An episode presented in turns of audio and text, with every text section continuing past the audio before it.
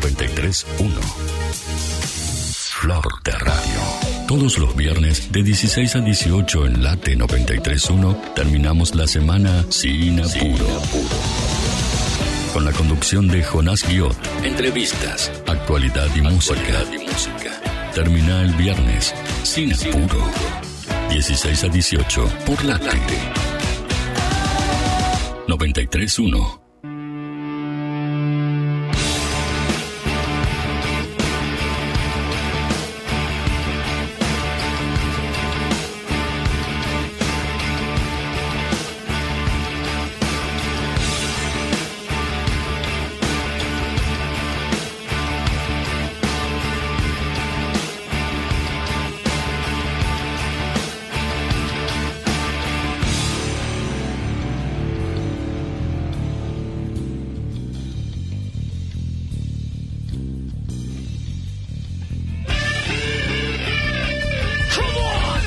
Hola, hola, buenas tardes, ¿cómo les va? Bienvenidos, bienvenidas una vez más a Sin Apuro, como cada viernes en Radio Late, en este aire tan lindo que nos gusta hacer, en esta radio tan linda también, en la ciudad de Buenos Aires, en un día hermoso realmente, muy contentos de estar una vez más acá con ustedes, acompañándolos hasta las 6 de la tarde, como siempre, con eh, novedades, con noticias, con música, obviamente siempre, siempre con música y también con entrevistas, obviamente.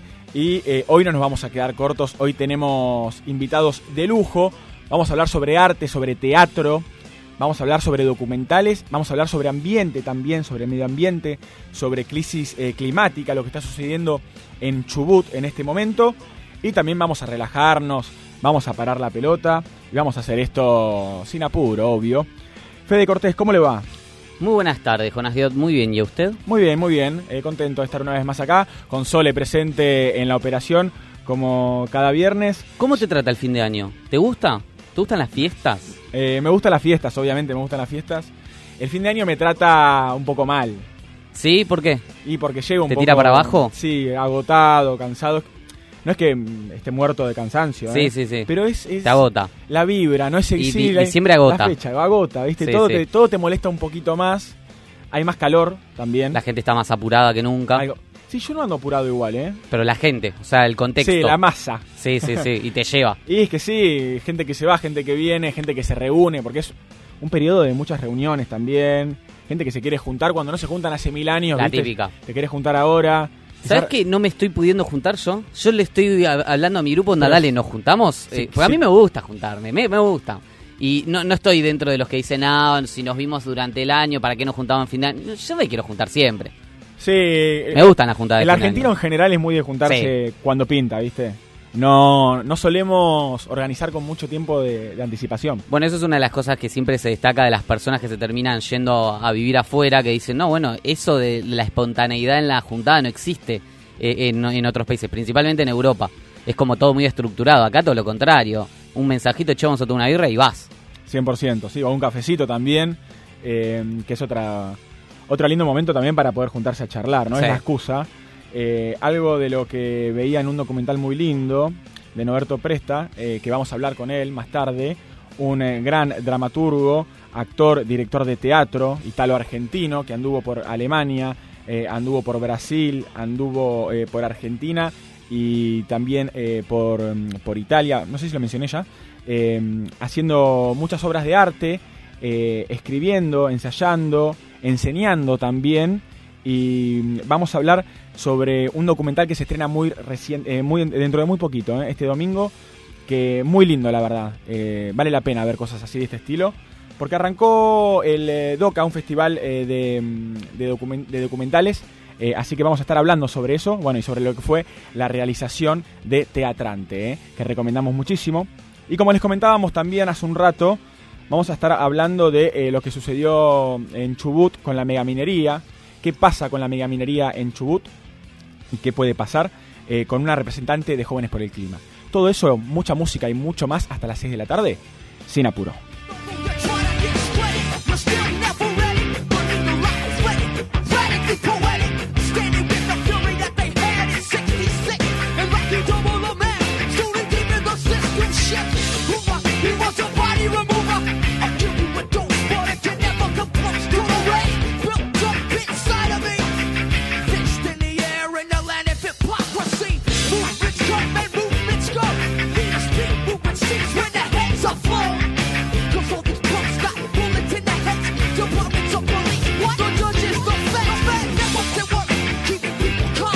Entre algunas de las noticias de esta semana, de estos últimos días también y de estas últimas horas, además de que no se aprobó el eh, presupuesto, fracasó el presupuesto 2022, eh, indica la televisión en este momento, Alberto Fernández Guzmán y la titular del FMI reunidos por videollamada.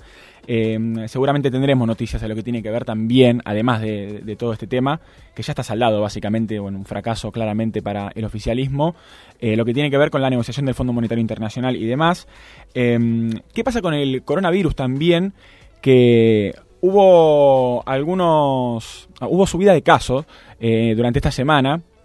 Los casos de COVID-19 subieron un 65% y los expertos sostienen que sería prudente tomar algunas medidas para frenar la propagación de las variantes Delta y Omicron.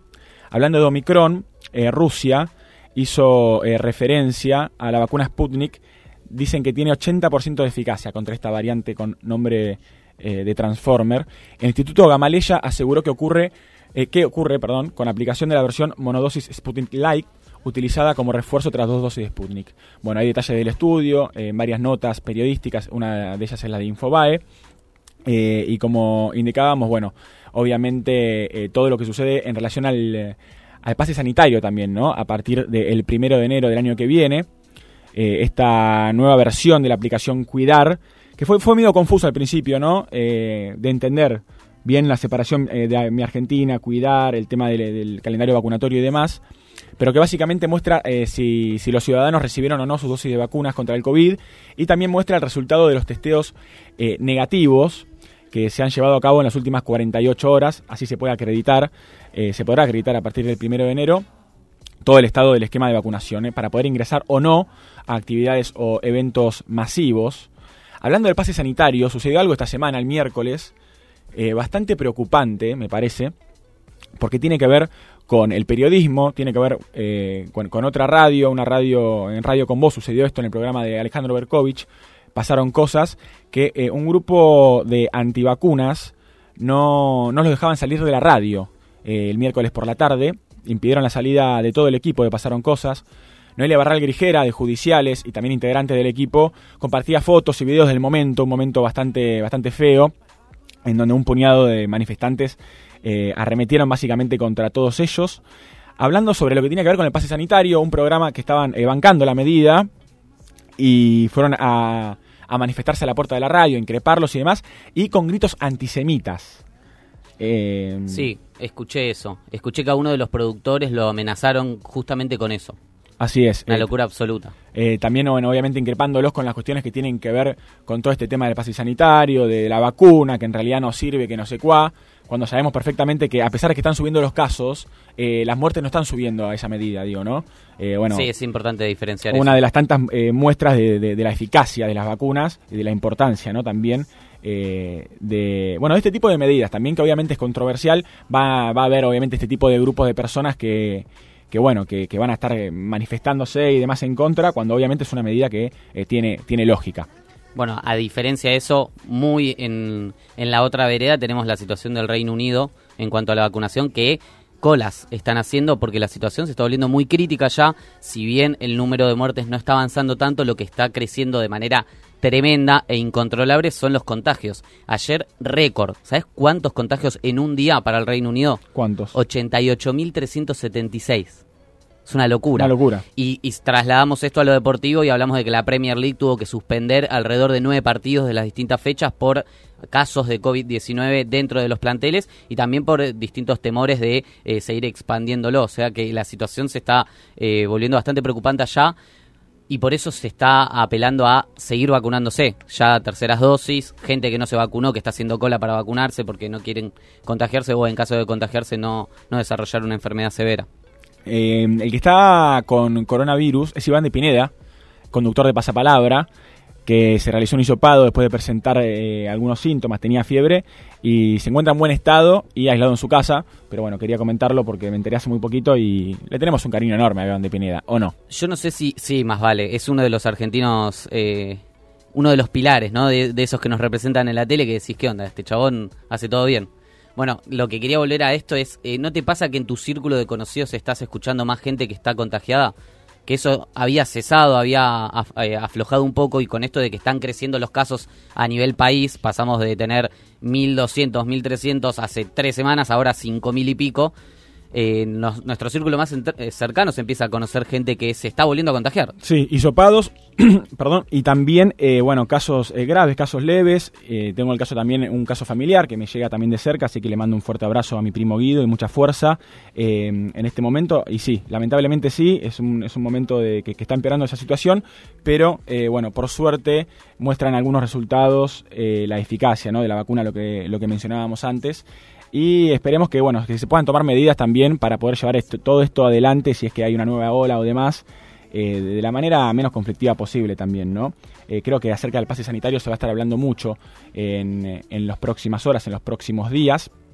Eh, y nosotros vamos a, mm, a, hablar sobre fútbol porque hubo sucedió algo muy, muy importante respecto al, al fútbol o por lo menos bueno, sí, al fútbol, al fútbol nacional, al fútbol internacional y al fútbol mundial. A ver, una de. Yo creo que si todas las personas que están del otro lado, si el miércoles no se emocionaron, no escucharon esas palabras, los voy a dejar primero que lo escuchen y que se emocionen o que se vuelvan a emocionar. Bueno, nada, esta conferencia es, eh, es para comunicarle que, como he decidido dejar de jugar al al fútbol.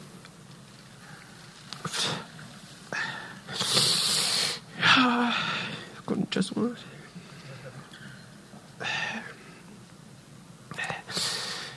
Bueno, que, que, he decidido dejar de jugar al fútbol profesional y nada, es un momento muy duro, pero bueno, eh,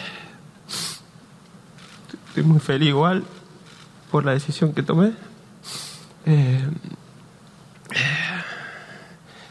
primero es, eh, es, mi salud. Ya saben por qué, por qué tomé esta decisión. Arritmia cardíaca. Ese es el motivo central por qué el Kun Agüero eh, prefirió priorizar su salud. Básicamente sus médicos le dijeron a través de los estudios que le realizaron luego del partido que se desarrolló en el Estadio del Barcelona el 30 de octubre entre el Barcelona y el Alavés, en donde todos recordamos, ¿no? El Kun salta a buscar una pelota, cae y se empieza a tomar el pecho, se lo ve preocupado, visiblemente preocupado, cuando al Kun Agüero siempre se lo ve feliz, siempre se lo ve divertido, con un semblante de alegría. En ese caso se lo veía mal y se lo veía eh, consternado, preocupado porque no sabía qué le estaba pasando y lo que le estaba pasando era que se estaba mareando, que le estaba doliendo el pecho, que estaba sintiendo un poco de náuseas y era básicamente una arritmia cardíaca lo que le estaba afectando y que eh, como consecuencia decidieron realizar los distintos estudios estudios que supuestamente iban a desarrollarse a lo largo de tres meses para ver la evolución, ya que no es algo que vas al médico, te sacas una placa y te lo detecta, sino que eh, son estudios que, te, que, requieren de tiempo. Y los médicos le detectaron que no era benigno, que era algo maligno, que no era compatible con la actividad deportiva al máximo nivel, que es lo que justamente hace eh, cualquier tipo de jugador de fútbol profesional, y que es por eso que decidió ponerle un fin a esto, no esperar más, de, decidió terminar con, su carrera futbolística, y lo que les digo, o sea, a mí me partió en dos escucharlo, verlo, eh, sentarse en el atril en el, en el Barcelona, donde pidió una conferencia de prensa, un club donde solo pudo jugar cinco partidos, que llegó con la intención de eh, jugar con Leo Messi, con su amigo, con su compañero de habitación de la selección argentina, de, divertirse un poco más ¿no? En, esa profesión que eligió y que también le fue, y que lamentablemente le, la salud le tuvo que poner un punto, un punto final. Lo que, de las cosas que dijo, que hay una que me parece fundamental, es que él no se queda eh, mal por lo que le faltó. O sea, no se queda mal por los años que le faltaban por jugar, sino que está muy contento y muy feliz por los 18 años que le dedicó al fútbol, en los cuales salió independiente y la rompió. Eh, se fue al Atlético de Madrid, la rompió. De los dos clubes lo amaron. Se fue al Manchester City y la rompió, pero niveles eh, Messi en el Barça o eh, no me acuerdo qué periodista lo había comparado del fervor que logró con los hinchas, como por ejemplo, obvio, salvando las distancias, Diego en el Napoli, Messi en Barcelona, el Kun en el Manchester City. Es, es como un dios, o sea, estuvo 10 años, tuvo 10 11 temporadas, si no me equivoco, logró primero para arrancar el gol ese histórico de, un domingo al mediodía. Sobre el final. sí, final, golazo, pero nivel de crack, que logra la primera eh, Premier League para el Manchester City. A partir de ahí, una cantidad de trofeos increíbles. 15 títulos logró, metió 260 goles, o sea, se convirtió en el goleador histórico del Manchester City. Superó incluso a eh, una de las marcas que tenía Wayne Rooney, uno de sus clásicos rivales en el Manchester United, de cantidad de goles metidos en la misma, en la misma liga, en la Premier League. Y obviamente se ganó el corazón de todos. Eh, y, eso se hizo notar a tal punto que Pep Guardiola, entrenador del Manchester City, viajó hacia la conferencia de prensa para estar sentado ahí y ver esta, esta conferencia de prensa que brindó el Cunagüero para terminar de confirmar lo que ya era un secreto a voces. Se sabía que, que estaba el, retiro al caer y lo terminó confirmando él este miércoles. Una despedida muy triste, eh, más que nada teniendo en cuenta la razón. Eh, también, bueno, muy querido, hablando de El Kun querido, hay un video muy espectacular, muy, muy lindo y muy, muy emotivo que le hizo la AFA al Kun, eh, que está muy bueno, lo recomiendo muchísimo. Y, veía videos también del Kun Agüero cuando era joven, bueno, cuando arrancaba ese famoso gol a Racing también. Sí, eh, qué golazo, que lo vuelve loco. yo creo que Crosa se va a dormir cada noche de su vida y piensa en, cómo le rompió la cintura al Kun. Un Kun este, joven, que también otro dato increíble es el jugador argentino que debutó en AFA más joven de la historia, 15 años y 33 días, incluso superó al Diego, a Diego Armando Maradona. También tiene dos eh, mundiales juveniles. Dos mundiales juveniles, participó de tres mundiales eh, de mayores, eh, sin fin de Copas Américas. Por, fin, por suerte, podemos decir de este lado que se fue con una, con una victoria de la Copa América. Al fin se sacó ese, ese lote que le ponían casi todos, ¿no? De dentro de ese grupo de jugadores impresionantes que lo único que hacemos era reclamarle un título y no lo tenían. Bueno, por suerte él lo pudo tener. Y ya se habla de algo que toda la gente le está pidiendo a la AFA, es que por favor lo lleven al Mundial de, de Qatar y que esté con el grupo, porque es una persona fundamental. Sin ir más lejos, lo que les dije al principio, compartía cuarto con Leo Messi. Leo Messi le dedicó un posteo realmente increíble y fueron un millón de personas las que le dedicaron posteos, como por ejemplo Liam Gallagher, eh, ex cantante de, Oasis, que, dijo, respeto al número uno y único Sergio Agüero, relájate y pone las patas para arriba, nuestro chico LG. Eh, estamos hablando de Liam Gallagher, que también expresa siempre por Twitter que es fanático del Manchester City y que siempre le dedicó eh, algunos tweets al jugador argentino. Sí, de hecho veía un video en Twitter de cuando ganan esa final que mencionabas vos con ese gol del Kun que eh, Liam, estaba de gira. Ah, mira. Estaba de gira, no sé si por Latinoamérica, no me acuerdo por dónde andaba, y lo tuvo que ver así en un barcito, medio con la banda, muy tranquilo, y el flaco, bueno, eh, sentimientos encontrados, la felicidad de ser campeón, pero bueno, no poder hacerlo en su, en su país natal. Así que mm, aprovechamos, ya que lo mencionas a Liam, para poner algo de música en esta tarde eh, de Cine Puro que vamos a estar acompañándolos hasta las 6 de la tarde con tremendas notas. ¿eh? No, se, no se vayan, que vamos a estar con Norberto Presta hablando, ¿eh? dramaturgo, actor, director de teatro, un grosso. Y más tarde vamos a estar hablando con Tiziana Martín de Jóvenes por el Clima sobre todo lo que está pasando en Chubut. Hasta las 6 con ustedes y como siempre, sin apuro.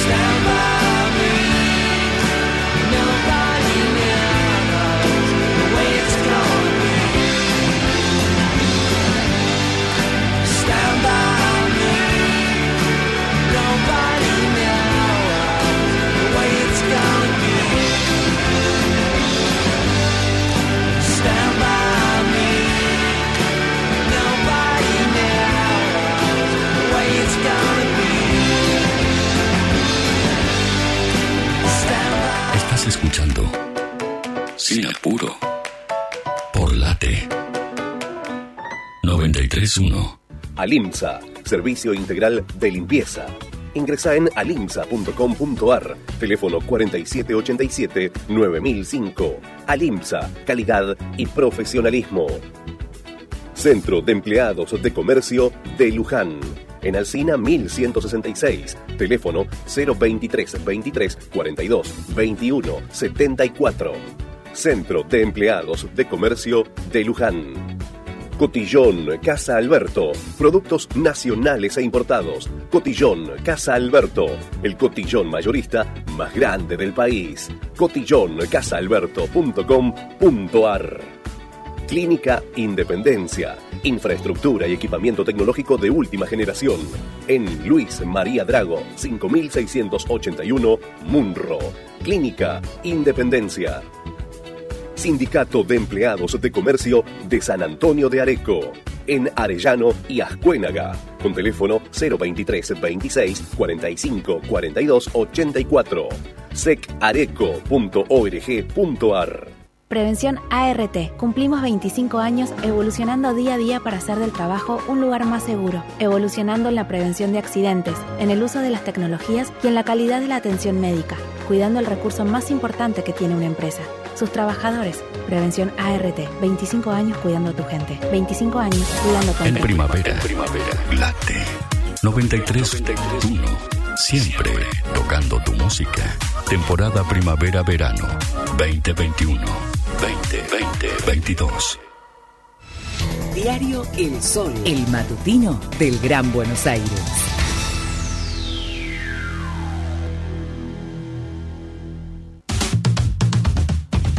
En Late 931, Puerto Madero, todos los sábados de 14 a 16. Escucha Late Show, Late Show con la conducción de Loli Velotti y gran equipo. Entrevistas a famosos y personajes destacados. Muy buena música. Toda la información del mundo del espectáculo y tecnología. La Late Show Show. Sábados de 14 a 16. Más empresas en el Parque Industrial y Tecnológico de Varela. El PITEC sigue su expansión, ubicación estratégica, beneficios impositivos, servicios de infraestructura y más trabajo para los varelenses. Más info en varela.go.ar barra desarrollo productivo. Municipalidad de Florencio Varela. Cerca tuyo.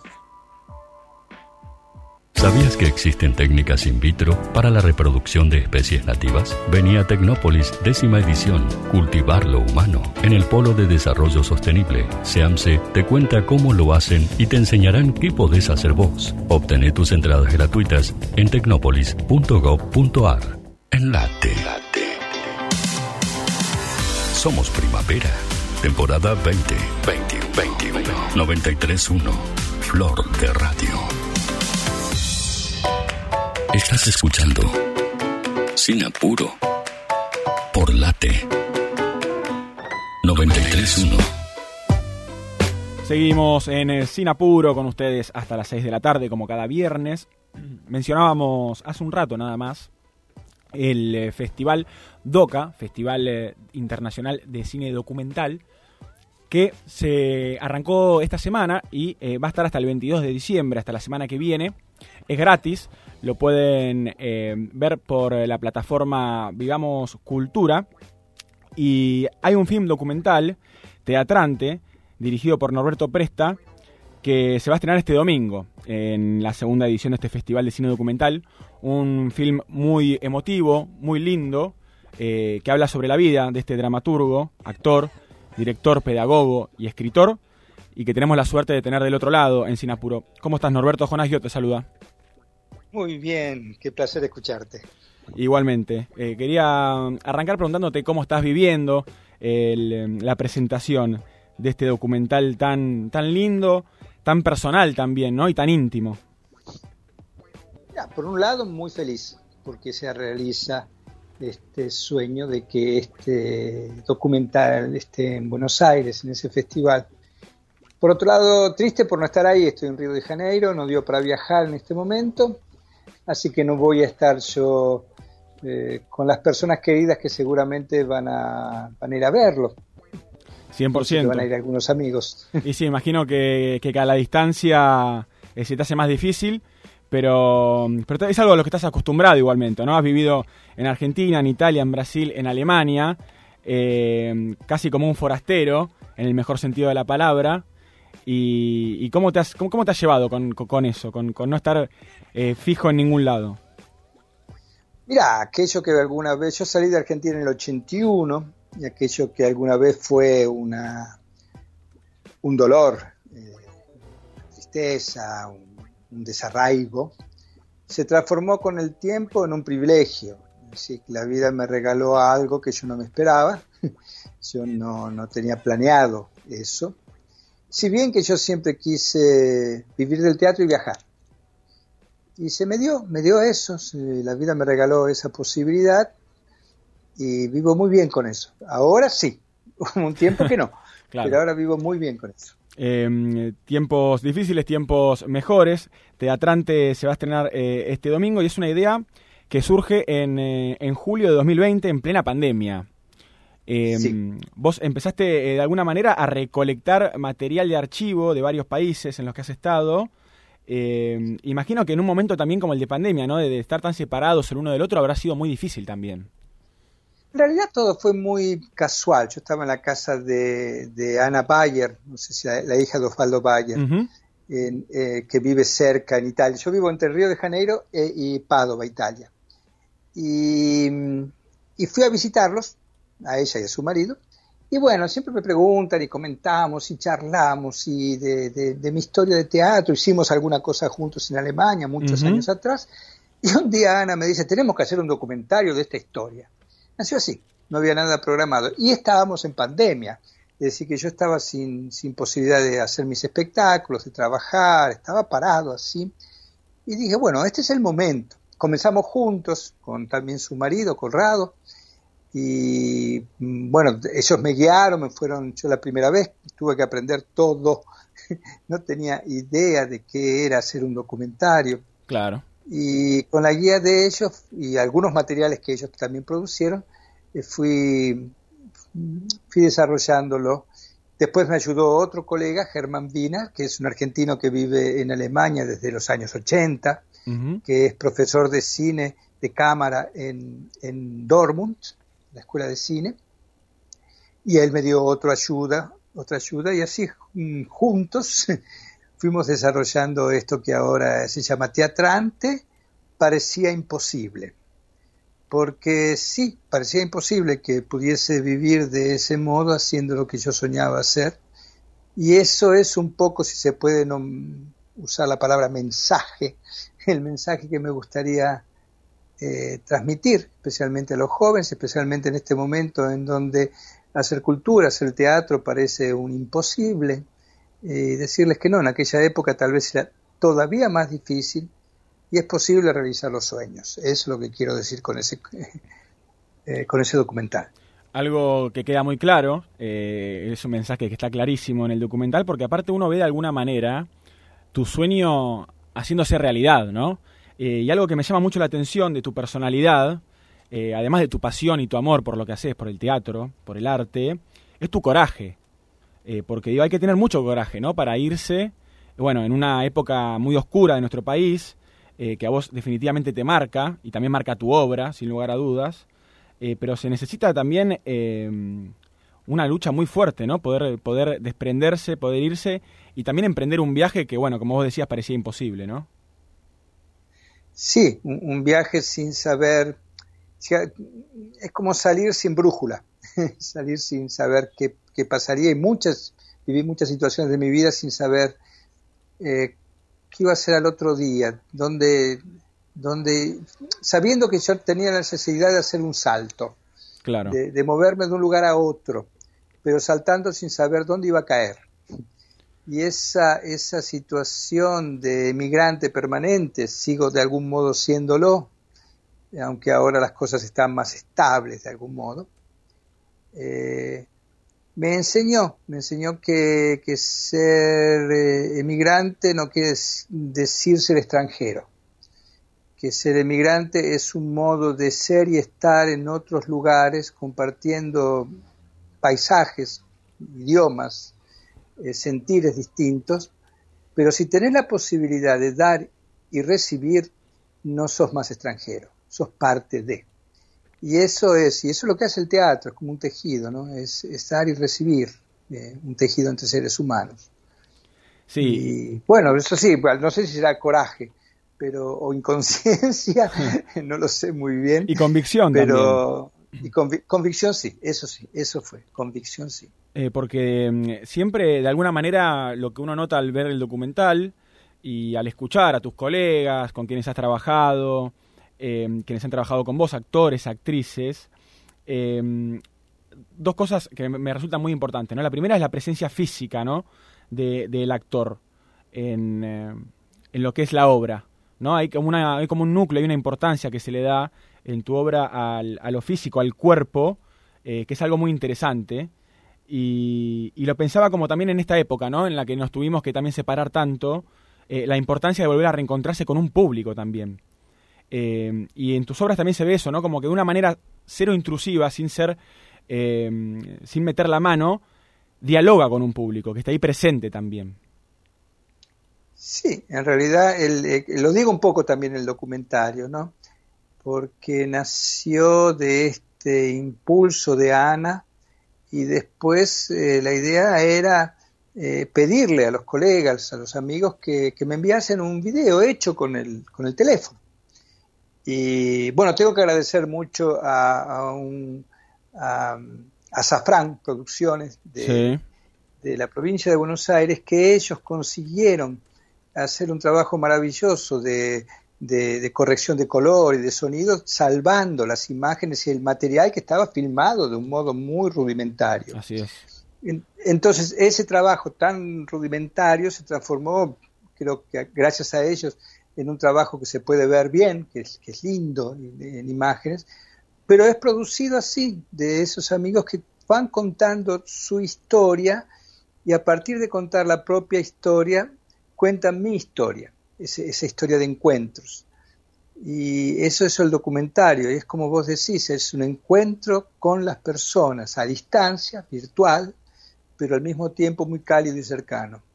Así es, con un sonido de tren de fondo que también eh, nos va transportando ¿no? de un lugar hacia el otro. Eh, recién mencionabas eh, lo que fue tu paso por Alemania, si no me equivoco estuviste como unos 14 años viviendo allá, y cuando llegaste allá no sabías ni hablar alemán. ¿O no? No, no, no sabía una palabra. Creo que la única palabra. Yo no sabía decir sí en alemán, no sabía que ya es sí, no sabía. ¿Y La única palabra que yo conocía era caput. ¿Y cómo se hace? ¿Cómo se hace para, para llegar, para poder arrancar, para abrir eh, un teatro, para, para eh, hacer una obra? ¿Cómo si no sabes ni decir hola? Eso fue, eso sí que fue un, mucho coraje, mucho suicidio. En realidad yo estaba enamorado de una, de una italiana que trabajaba en ese, en ese grupo, que era un grupo de teatro circo. Así que no solamente era, era el idioma, el lenguaje teatral eh, y el lenguaje del alemán, que se confundían como nuevos lenguajes que yo tendría que aprender, porque hacer teatro circo es muy distinto a hacer teatro en, claro. en el escenario. Así que, que, eso lo tuve que aprender ahí. Y fui porque porque o iba o, nos separábamos, porque ella ya tenía su, su grupo y me invitó. y yo fui sin, sin, nada, hice un par de trabajos, como vos dijiste, sí, mi trabajo es muy físico, muy teatral. Eh, mostré lo que eh, estábamos haciendo la Ilíade, y a mí me tocaba hacer em, Menelao y ahora no me acuerdo el otro nombre. Patroclos, el amante de Aquiles. Sí.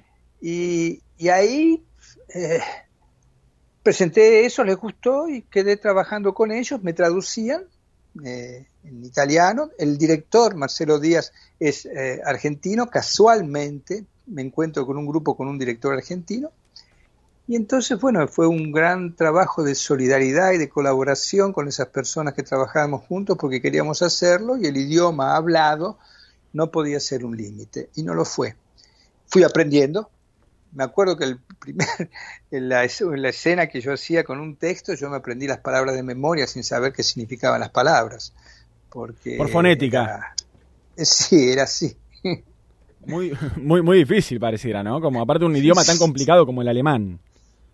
Sí, sí, yo sigo yendo a Alemania, viví 14 años, pero nunca dejé Alemania porque a pesar de las dificultades del idioma y del clima, es un país que amo porque amo mucho a los alemanes. Eh, eh, son personas, tengo amigos maravillosos en Alemania. Yo voy todos los años. Ah, mira. Yo nunca, yo nunca dejo los lugares donde voy. Claro, sí, sí, de, bueno, eso es más o menos lo, que hablabas, ¿no? De, la diferencia entre el migrante y el extranjero. Sí. Em, estamos hablando con Norberto Presta, dramaturgo, actor, eh, director de teatro y también autor junto a Ana Beyer, Corrado Magnani, Germán Weiner y, bueno, junto a todos ellos de Teatrante, que se va a presentar este domingo a las 6 eh, de la tarde en La Manzana de las Luces. Lo van a poder ver ahí y también lo van a poder ver eh, de forma online en eh, la web del Festival CODA, Festival de Cine Internacional Documental. Y estamos hablando de lo que es básicamente este documental tan lindo que eh, también nos muestra una faceta de, Norberto que es muy interesante, que es eh, el actor social, ¿no?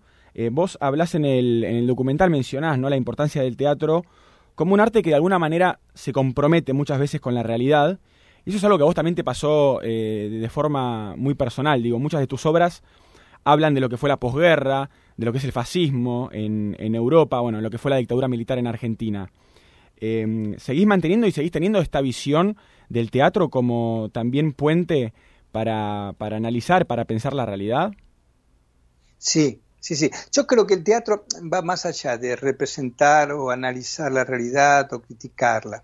Seguramente es todo eso, pero aún la cosa que me gusta a mí es crear una realidad. La recreación.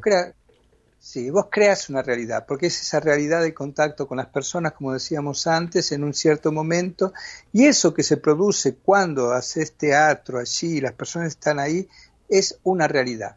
Y entonces aprovechar eso, ¿no? Para eh, criticar la realidad que existe afuera y, o ilustrarla de algún modo, subliminarla de otro, sino simplemente crear otra, crear otra posibilidad. Y eso es lo que me gusta hacer del teatro. Y en eso siempre mis obsesiones, porque cuando haces un trabajo artístico necesitas tener alguna obsesión, o sea, es porque tienes la necesidad de hacer algo. Y mis obsesiones son generalmente políticas, sociales. En este momento estoy viviendo en Brasil, creo que todos ustedes saben cuál es la situación de Brasil. Eh, y el último espectáculo que hice se llama Familia y es una, una señora, yo hago una señora, que, que está en un velorio, que muere la última, la última, su hermana, la última de su familia, y que los vecinos, que es el público, eh, la acompañan en esa noche. Y bueno, es una, es una familia fascista, entonces sale toda esa cosa de esa mujer eh, criada eh, en un ambiente fascista. ¿Por qué? Porque cuando estaba aquí en, Brasil en esa época, eh, ya sentía hace unos años, todavía no estaba Bolsonaro, pero ya sentía esa presencia del fascismo que estaba invadiendo este país como lo, como lo invadió y como está invadido todavía hoy. Esperemos que eso cambie el año próximo. Sí, un, un suceso también regional, me parece, ¿no? Eh, el auge, bueno, de algunas eh, derechas neofascistas, si se quiere, eh, bueno, en Brasil con Bolsonaro, bueno, también sucedió en Europa, en España con eh, algunos eh, partidos políticos, bueno, con, con obviamente consignas fascistas. acá también, bueno, mencionamos, por ejemplo, al principio del programa, que fueron a increpar a un, a un programa de radio en Palermo, en pleno Palermo, al grito, con gritos antisemitas también, por ejemplo, y antivacunas, digo, es un fenómeno que se da en toda la región. Eh, ¿Vos te recordás, Norberto, es Norberto Presta con quien estamos hablando en Sinapuro, la primera vez que actuaste? Sí, eso no te lo olvidas nunca, como el primer amor. no, es así, no, no, no te puedes olvidar de eso. Fue haciendo eh, ¿Quién yo? de Dalmiro Sáenz.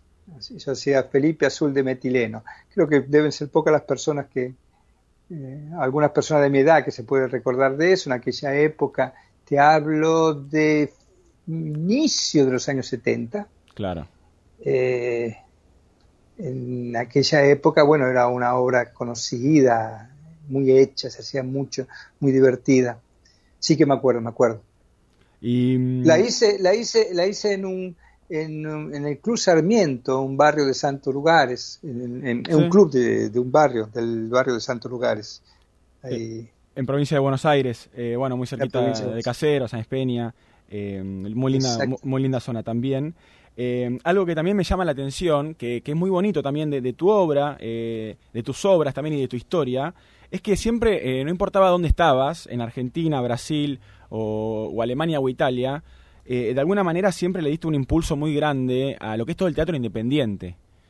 Y es algo que, que es muy valioso, ¿no? También teniendo en cuenta lo difícil que es muchas veces llevar adelante una obra con el tema de los presupuestos y demás. Eh, y es algo que, es realmente muy, muy lindo poder verlo, porque uno puede ver en el documental eh, la creación misma ¿no? del, teatro, tu relación también bueno, con fotógrafos, con actrices, eh, y es algo que se valora mucho y que, y que en un país como el nuestro, en Argentina, que se le da mucha pelota también a lo que es, a lo que es el arte, es todavía más valioso, me parece. Eh, vos todavía seguís apuntando ¿no? a este tipo de producciones, quizás eh, como más de- del underground, ¿o no? Sí, sí, sí, sí, en distintas situaciones, ¿no? porque también trabajé en teatros oficiales en Alemania, con producción, pero bueno, no duré mucho, me, me, me aburrí y fui poco a poco al- busca- retomando mi camino, que es más un teatro de investigación, un teatro... Ahora estrené el, el viernes pasado, en modo presencial, un espectáculo que dirigí eh, de modo virtual eh, un espectáculo de danza eh, y fotografía. Es el quinto espectáculo que hago con esta bailarina de Campinas. Y, y ese es, es un trabajo hecho, sí, tuvimos un, aquí en Alemania, en Alemania que estoy diciendo, En- en, en Brasil. Brasil. todavía hay algunas situaciones de financiamiento, tuvimos un buen financiamiento para hacerlo. Y yo lo fui dirigiendo cuando estaba en Italia, yo llegué de Italia hará unas cinco semanas que llegué de allá Ah, hace muy poquito. hace muy poquito. Y ahí, mm, por suerte, conseguimos un teatro para hacerlo presencialmente. Y fue hermoso reencontrarse con el público. Es, es de la Universidad de Campinas. Ahí hay un centro de investigaciones que se llama LUME, que es un grupo de teatro. Y tantos otros grupos. Creo que, hace- que hacen no mención en el documental, ¿puede ser? ¿Cómo? ¿Qué, ¿Puede ser que hagan mención a, a ese grupo en el documental? Sí, sí, sí, tiene que estar. Son, Sí. Ellos son- fueron muy importantes para mi vida artística y para mi vida. Son personas muy queridas y fue reencontrarlos, todos en la sala con la máscara y reconocerse por la voz. Se escapó, se escapó más de una lágrima, porque fue una, una cosa muy emocionante, porque fue el reencuentro de ese teatro independiente, llamémoslo así, en una, en una zona de, de Brasil que tiene muchos grupos, muy concentrado y muy rica esa experiencia, y sentirse que estábamos, estábamos ahí, estábamos juntos y que vamos a seguir haciendo nuestras cosas con mucha fuerza, más que antes. Qué lindo, qué lindo momento eh, que, que mencionás. Estás hablando del espectáculo que es junto a Yusara Miller con Sí. la producción audiovisual de Cristian Laszlo. Eh, Es, Interesante, interesante lo que, lo que nos cuenta Norberto Presta, este gran eh, dramaturgo y eh, también eh, director de Teatrante, el film documental que, que lo pueden ver en la web del Festival Internacional de Cine Documental DOCA y que se va a estrenar este domingo a las 6 de la tarde en La Manzana de las Luces. Así que vamos a estar atentos también para ese estreno. La verdad, Norberto, es un placer enorme eh, haberte tenido en el programa. Quería despedirme preguntándote si en algunas poquitas líneas podés eh, explicarnos qué es para vos el teatro. eso fue cambiando cada vez, cada año, cada, cada modo. Es el modo de estar en la vida que, que me hace mejor. Eso es para mí hoy el teatro. Muchas gracias, eh, Norberto. Una, un solo, una sola cosa, rápida, rápida, rápida. Sí, sí, sí. Manzana de las Luces es un lugar que en aquellos años que yo comencé a hacer teatro, es un lugar donde yo hacía teatro. Para mí es muy emocionante, muy importante que la película se dé en la Manzana de las Luces, que ya hace muchos años que no paso por ahí, pero que fue muy, muy importante para lo que era en aquella época mi grupo de teatro. Eh, ¿Vas a, ¿Tenés pensado venir a Argentina en, eh, en, algún, en algún momento? Y me gustaría ir en febrero, vamos a ver si, si quiero ir, quiero ir. Bueno, está bien. Eh, vamos a mantenernos en contacto. La verdad nos encantaría poder invitarte y más teniendo en cuenta la, posibilidad de que quizás puedas venir al, al estudio ¿no? y poder encontrarnos cara a cara. Así que quería agradecerte, Norberto. Me encantaría. Bueno, muchísimas gracias por, por tu tiempo y felicitaciones por, por el estreno. Un abrazo grande y gracias a ustedes. Hasta luego, buen fin de semana. Norberto Presta, eh, director, dramaturgo, un actorazo, eh, la verdad, uno de los impulsores del teatro independiente internacional, un tipo que ha laburado en un montón de países, eh, que se tuvo, que se fue de manera muy triste por la dictadura, va a estar estrenando Teatrante, Teatrante en modo de adjetivo, Em, porque eso es lo que es, este atrante, en eh, la sala de la Manzana de las Luces. Esto es Perú 295, Ciudad Autónoma de Buenos Aires. Esto es el domingo a las 6 de la tarde, es gratuito para aquellas personas que quieran ir. Retiran entrada en boletería y pueden ver este tremendo documental con autoría de Norberto Presta, que obviamente lo tuvimos en el aire de Sin Apuro. Nosotros vamos a escuchar música eh, sobre el final de este año tan largo que se nos hace eh, a todos, ¿no? Al que, al que va, al que se viene, al que se queda, eh, un año largo que ya termina, que se nos hizo difícil, entero, de enero a diciembre, como dicen Emilia y Roger King.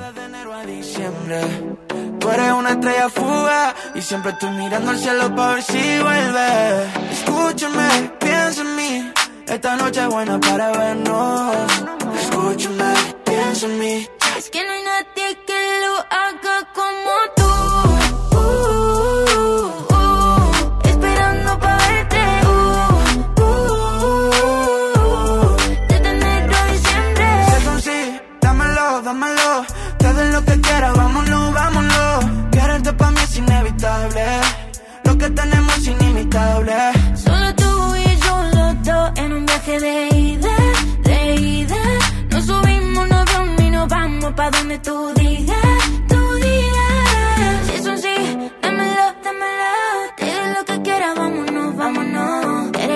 Es inevitable.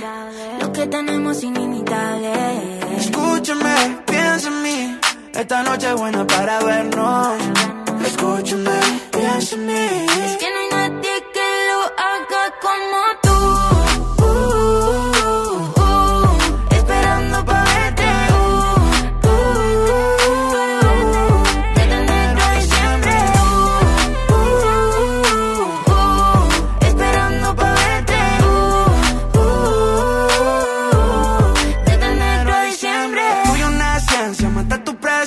Siempre somos portadas, siempre somos tendencia. Ey, que estamos locos piensan. Cuando lo llamo siempre dice que sí. Sabes que yo estoy pa' ti, como tú lo estás pa' mí. Ey, es que no nadie que lo haga como tú.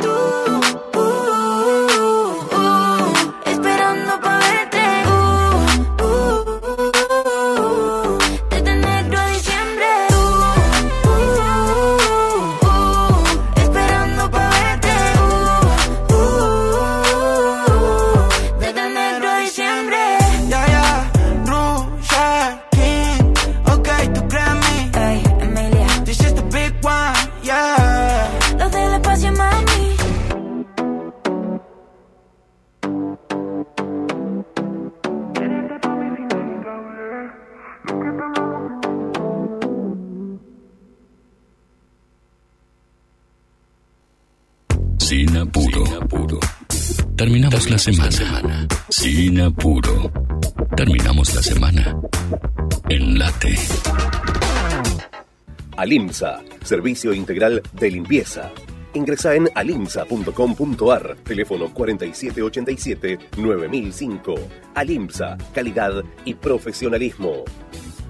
Centro de Empleados de Comercio de Luján. En Alcina 1166. Teléfono 023 23 42 21 74. Centro de Empleados de Comercio de Luján. Cotillón Casa Alberto. Productos nacionales e importados. Cotillón Casa Alberto. El cotillón mayorista más grande del país. cotillóncasaalberto.com.ar Clínica Independencia. Infraestructura y equipamiento tecnológico de última generación. En Luis María Drago, 5681, Munro. Clínica Independencia. Sindicato de Empleados de Comercio de San Antonio de Areco. Prevención ART. Cumplimos 25 años evolucionando día a día para hacer del trabajo un lugar más seguro, evolucionando en la prevención de accidentes, en el uso de las tecnologías y en la calidad de la atención médica, cuidando el recurso más importante que tiene una empresa, sus trabajadores. Prevención ART. 25 años cuidando a tu gente. 25 años cuidando a tu Temporada primavera-verano 2021-2022. Late 931. Tu casa, tu familia.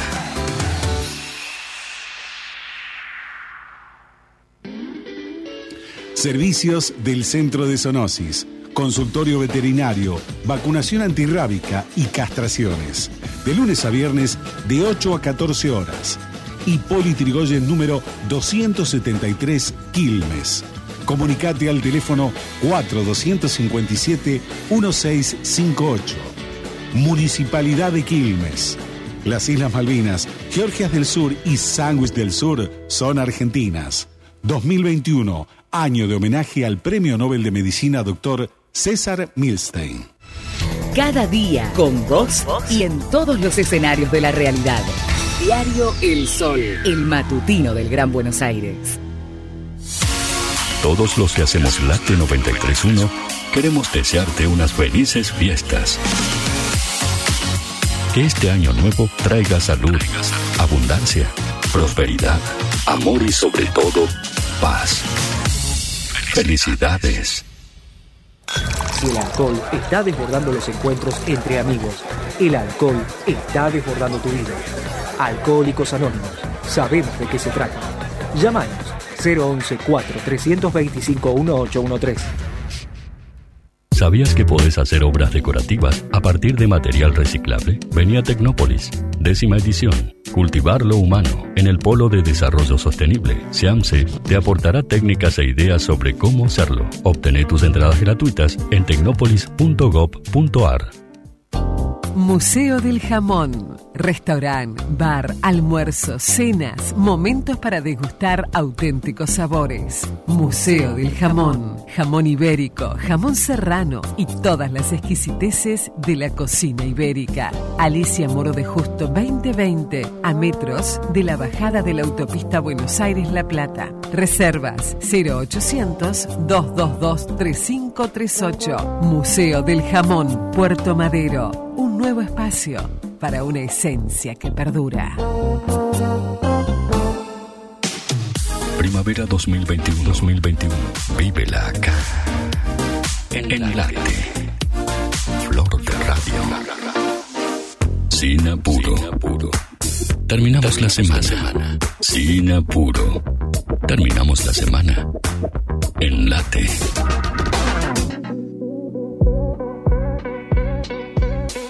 Seguimos en Sinapuro hasta las 6 de la tarde, como cada viernes en Radio Late. Hablábamos eh, sobre fútbol antes de, del notón con Norberto Presta. Quería pasar al tenis, Fede, porque entiendo que mm, estuvo hablando del potro. Sí, hay dos muy buenas noticias para los amantes del tenis y tiene que ver con dos regresos muy esperados. Uno ya se confirmó, que fue hoy, y estoy hablando del tenista español Rafael Nadal, que después de estar inactivo desde agosto, su último partido oficial había sido en agosto por una lesión que tiene en el pie, que no lo estaba dejando competir. Él dijo, yo siempre tengo lesiones, el problema es que en este caso no, no la estaba pudiendo manejar, no estaba pudiendo jugar con dolor que él está acostumbrado a jugar con dolor, pero bueno, en este caso eh, tuvo que eh, darse un tiempo para recuperarse y eh, parecía que no iba a jugar hasta, hasta el próximo año, pero lo cierto es que jugó hoy un partido de exhibición en Abu Dhabi, en el torneo que se llama Mubadala World Tennis Championship. Y en este caso eh, perdió ante el escocés Andy Murray, fue por 6-3 y 7-5, pero lo importante es lo que te digo, después de ah, estar inactivo desde agosto volvió a las canchas y lo que dijo fue feliz de estar de vuelta, llevaba, llevaba mucho tiempo sin jugar con Murray y estoy contento de verle jugar a gran, a gran nivel. Para mí al menos es un regreso, aunque no es el mejor partido dijo eh, Nadal, en un contexto de que varios tenistas están fuera de las pistas, por lo menos de los más importantes del mundo. El otro es Roger Federer, que también se operó de, la rodilla en varias ocasiones y eh, que su último partido había sido también en Wimbledon. En ese caso, Roger va a tardar un poco, algunos meses más en volver a las pistas. Y en cuanto a tenistas importantes y de regresos, si hablamos, tenemos que hablar del Nacional, el que tanto queremos que vuelva, que estamos todos como muy expectantes, por lo menos los amantes del tenis, uno de los, el capitán que nos dio la Copa Davis hace eh, ya algunos años, estoy hablando de Juan Martín del Potro, que reapareció pero a través de sus redes sociales. Él suele hacer eso, no es una persona muy mediática, no, no está todo el tiempo dando entrevistas ni nada por el estilo, sino que está constantemente entrenando, que eso es algo que se puede ver, no sé si, si te acordás vos previo a, la obtención de la Copa Davis, él corriendo en una cinta dentro de, de- de un hotel, si no me equivoco, creo que en su departamento, en donde se mostraba con mucha intención de volver a jugar, bueno, en ese caso volvió, salió campeón de la Davis, pero volvió a operarse, cuarta vez que se opera de la rodilla y estaba probando nuevamente volver, bueno, eh, subió una publicación a su Instagram que dice, sigo entrenando con todo, tengo días mejores que otros, pero siempre con la esperanza de regresar a la cancha a principios del año que viene. Y acá el dato, él eh, dice lo siguiente, sería muy especial volver en Buenos Aires y luego también jugar en Río. Trabajo con la ilusión y el esfuerzo como todos ustedes saben para que podamos vernos acá. En las próximas semanas les iré contando cómo evoluciono. Saludos a todos. O sea que podría llegar a estar disputando el torneo que se juega acá en la Argentina tradicionalmente, el ATP 250, que se desarrolla en febrero. Y bueno, para aquellos que tienen entradas o que van a sacar, si llega a concretarse va a ser una muy buena noticia porque necesitamos que vuelva Juan Martín del Potro a- a- al ruedo, que vuelva a jugar y que sea feliz y que, que pase lo que él dice siempre. Yo quiero retirarme cuando yo quiero, no cuando mi salud me lo indica. Bien, al tanto de la recuperación de Martín del, Pro- del Potro, de lo que eh, vaya a ir posteando en, en sus redes y también al tanto del trofeo de campeones. Exactamente, porque esta es una noticia que va a tener muy, muy atento a, a Juan Morillo y a, y a Cris Leñani del otro lado, hinchas fanáticos gallina, los dos me gusta decirle a los hinchas de River gallinas, eh, que, que están pendientes de un partidazo que se va a jugar, obviamente también todos los hinchas de River y todos los hinchas de Colón, porque se van a enfrentar estos dos equipos, uno campeón de la liga profesional hace muy poquito. Escuchá este dato curioso y, y que es eh, algo más para, para reírse de mí y de, de los hinchas de Racing, que los dos campeones, uno de la Copa de la Liga, el otro de la liga profesional, se coronaron frente a Racing. Uno fue eh, Colón de Santa Fe, que lo hizo por 3 a 0. La verdad que lo pasó por arriba al equipo de Antonio Pixi en aquel entonces, que no se entiende muy bien cómo llegó Racing a una final jugando tan mal, básicamente apuntando solo a los penales, que fue eso, eh, empatar, llegar a los penales y clasificar, que fue la Copa de la Liga 2021 que como les digo 3 a 0 ganó Colón y eso lo, eh, lo catapulta a jugar esta final que es contra River que también se coronó campeón frente a Racing si no me equivoco también 3 a 0 Estoy haciendo memoria. Sí, 3 a 0. 3 a 0 los dos partidos. En este caso fue en el Monumental. Cuatro, tres fechas antes de que termine el torneo. River se coronó campeón. Dio la vuelta en la Liga Profesional y ese es el torneo que unifica esto. Copa de la Liga por un lado, Liga Profesional y se va a jugar mañana en el Estadio Madre de Ciudades en Santiago del Estero. Ese tremendo estadio fuera de contexto que hay en la provincia de Santiago del Estero y va a ser a las 9 y 10 con arbitraje de Patricio Lustó. Patricio Lustó de, de mis pagos, de Temperley. Lo suelo ver entrenar en, en el Parque de Lomas, dato de color. Eh, ¿Viste el partido Barcelona-Boca?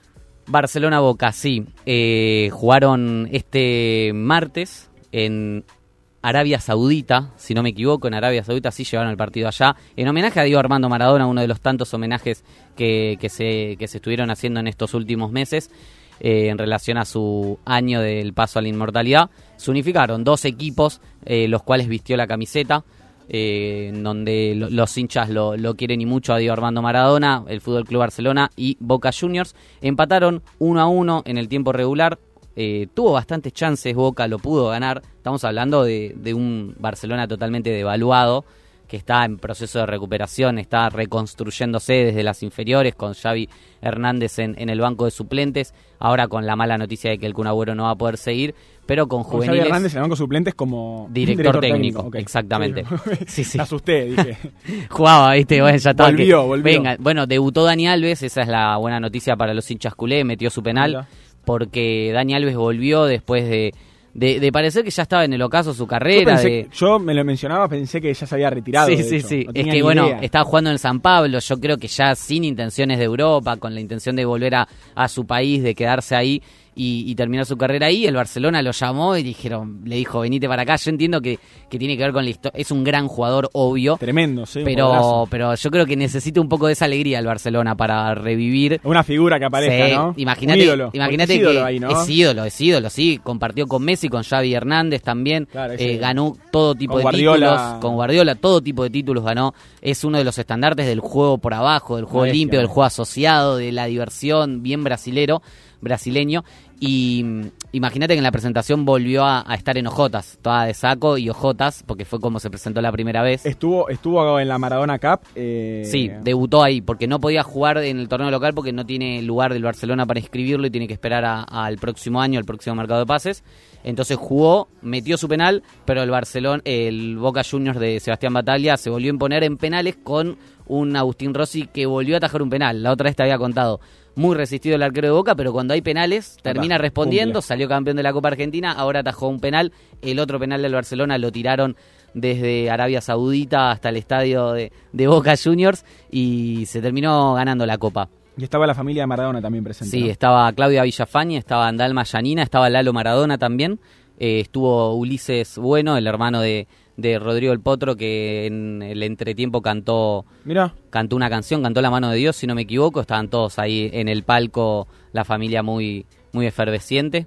Y otro detalle también, efervescente, y, y, y otro detalle que cuando estaban por salir, eh, aprovecho y te lo linkeo, eh, de, ¿cómo se llama? Inauguraron la estatua de Maradona en Ezeiza. Ah, sí vi algo en la Ezeiza. misma, la misma estatura de él, eh, todo porque tenía una relación estrecha Maradona con el Eurnequian, el presidente, el fundador de Aeropuertos Argentina 2000. Eh, ya había quedado con Maradona cuando él estaba vivo que le quería hacer una estatua. Él dijo, sí, obvio, me gustaría tener una estatua en, en Ezeiza para que la gente que llega o sale me vea. Y, y bueno, no se había hecho en su momento y cuando Maradona falleció, él publicó una carta donde dijo que le iba a hacer y efectivamente ya está colocada en Ezeiza para que la vean todos. Con la estatura del Real Diego. del 10. Qué tremendo, porque esa estatua podría también medir eh, 200 metros Sí, tranquilamente. es que lo mide, aunque no lo Claro, eh, eh, físicamente. Hablabas de Seiza, y en Seiza se dio algo muy muy loco eh, por estos días, no sé si fue hoy, que estaba viendo. Ayer que, me parece. eh, llegó Wanda Nara de Europa y... Una, la- una, una estrella total, rockstar. Celebridad, totalmente. Celebrity. Había, eh, bueno, periodistas, gente que le hablaba todo. Y en el medio, una, una mujer que le revolvió un currículum. Eh, no sé si vieron los videos, estaban ahí en Twitter dando vueltas. La mina aprovecha y le tira un currículum a Wanda eh, en el medio de, de- de este encuentro entre Wanda y los paparazzi, entre Wanda y la prensa. Y Wanda la contrata para, para su local de cosméticos que van a abrir ahí mismo, ¿no? Sí, ella lo, lo que hizo fue, se le metió, se le burló a la seguridad, le dio el currículum, ese típico currículum de eh, impreso en Word, así, tres líneas, se lo dio, Wanda lo agarró y bueno, trabaja, bien, bienvenida a Wanda Cosmetics, le, decía el mensaje que le llegó a, a la afortunada. Camila Oliveto es eh, la muchacha que, que, bueno, consiguió laburo y qué suerte, ¿no? Y que, bueno, y obviamente eh, lo celebramos muchísimo que haya conseguido laburo. Que, Wanda Nara, me comentabas hace un rato que está teniendo problemas con, eh, con la ley, con la justicia, ¿no? Así dicen, denunciaron a Wanda Nara y a Mauro Icardi por lavado de dinero. Bueno, una mala les tenía que pasar, ya después de tanto show mediático que armaron, de tanta gente eh, siguiéndolos, porque el, el escándalo de, del WandaGate, si hay algo que les dio a ambos es seguidores y seguidores. Y yo ahora me pongo a pensar, vino a abrir un local ahora, hicieron todo ese lío antes. Medio raro, ¿no? Todo Sí, es una estrategia de marketing interesante. hermosa, Salió pero muy bien. sí. incluso a la China. Y, y vos, o sea, nosotros en su momento hablamos del WandaGate, pero vos viste cómo vendieron las entrevistas, o sea, Las entrevistas que le hicieron Susana a Mauro y Wanda Fantino a- di- y Fantino a la China Suárez dieron adelantos en la tele, pero después te hacían ir a una plataforma paga para ver la nota completa. O sea, dale. Un boludo. pay-per-view. Está, o sea, todo armado, de- todo diagramado perfecto y nosotros ahí como unos giles yendo, uh, sí, sí, la sí, de ¿qué está Fantino no pasando? la vi y la de mm, Wanda Icardi con Susana pude ver algunos así fragmentos que cortaban en Twitter, todo muy raro igual, hay como una cosa ahí muy muy muy extraña, ¿no? Muy extraño. Eh, él también ahí como muy en esa en, en ese lugar, ¿no? Sí, en sí, ese nada que ver. Sí, sí, sí. eh, que, que es muy raro, ¿no? Bueno, una de las cosas que me, me- me pareció muy rara de la, de la nota, no vi toda la nota, ninguna de las dos, eh, vi un, po- un extracto de, de la de Fantino a la China.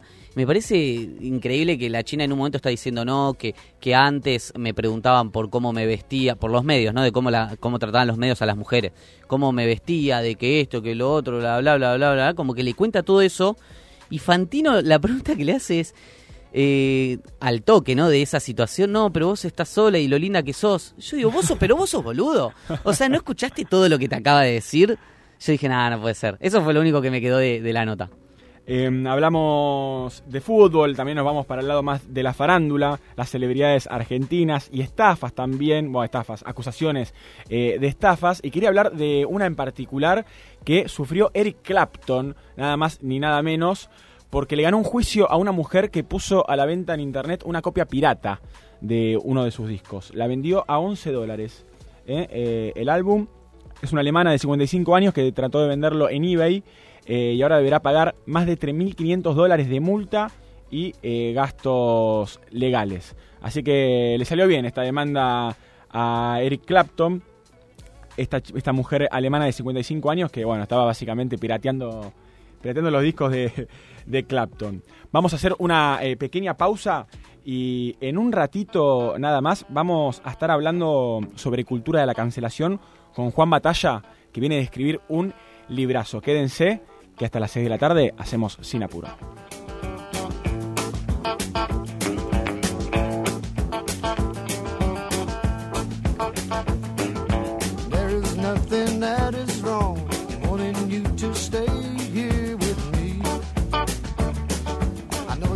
Somewhere to go, but won't you make yourself at home and stay with me? And don't you ever leave. Lay down, Sally,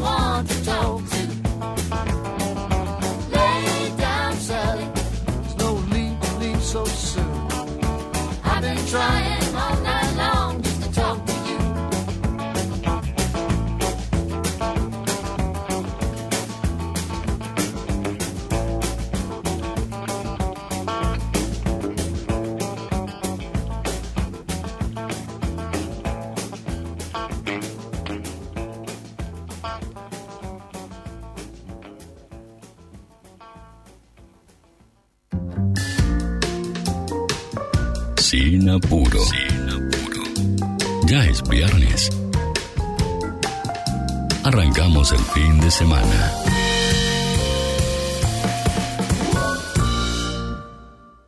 Alimsa, servicio integral de limpieza. Ingresa en alimsa.com.ar, teléfono 4787-9005. Alimsa, calidad y profesionalismo. Centro de Empleados de Comercio de Luján. En Alcina 1166, teléfono 023 23 42 21 74. Centro de Empleados de Comercio de Luján. Cotillón Casa Alberto.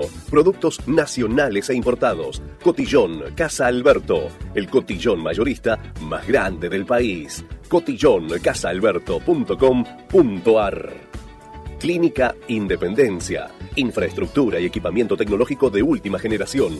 En Luis María Drago, 5681, Munro. Clínica Independencia.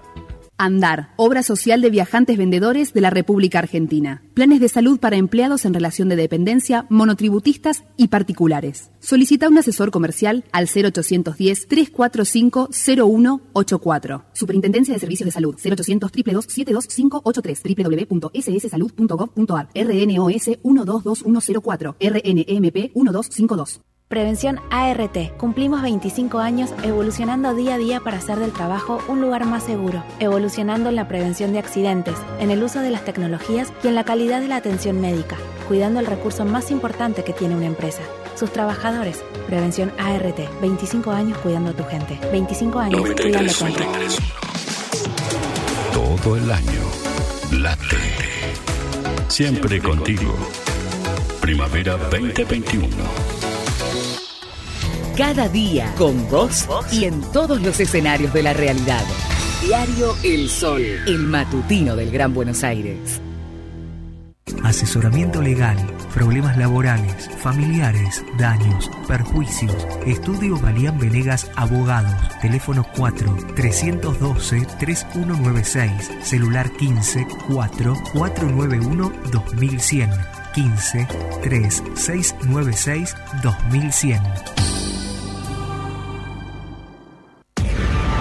Todos los sábados a la medianoche. Estelate Remix. Agitamos tu noche de sábado. Late Remix. Por Late 931. Puerto Madero.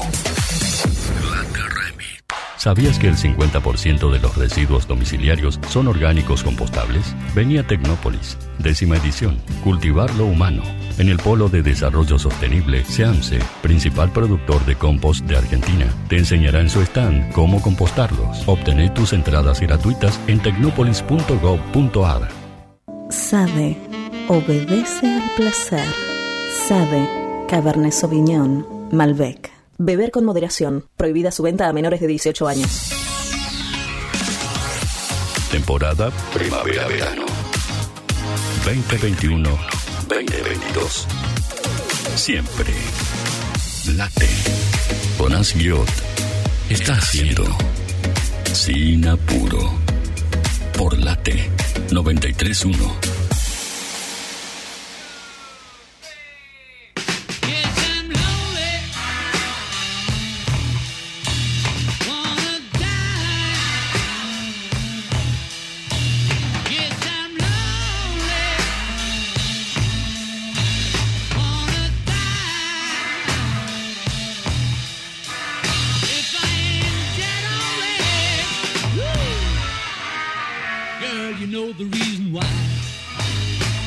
Seguimos en eh, Sin Apuro y hablábamos hace algunas semanas eh, nada más, acerca de eh, la cultura de la cancelación.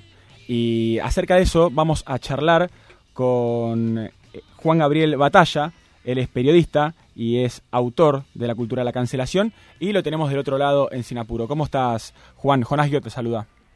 Hola, ¿cómo estás? Muchas, muchas gracias por recibirme, Jonás. Bueno, a vos por tu tiempo y, y por estar en el aire Sin Apuro. Arrancamos escuchando a los Beatles porque entiendo, según eh, lo poco que pude leer de tu libro, que fueron eh, uno de los primeros cancelados. ¿Esto es así?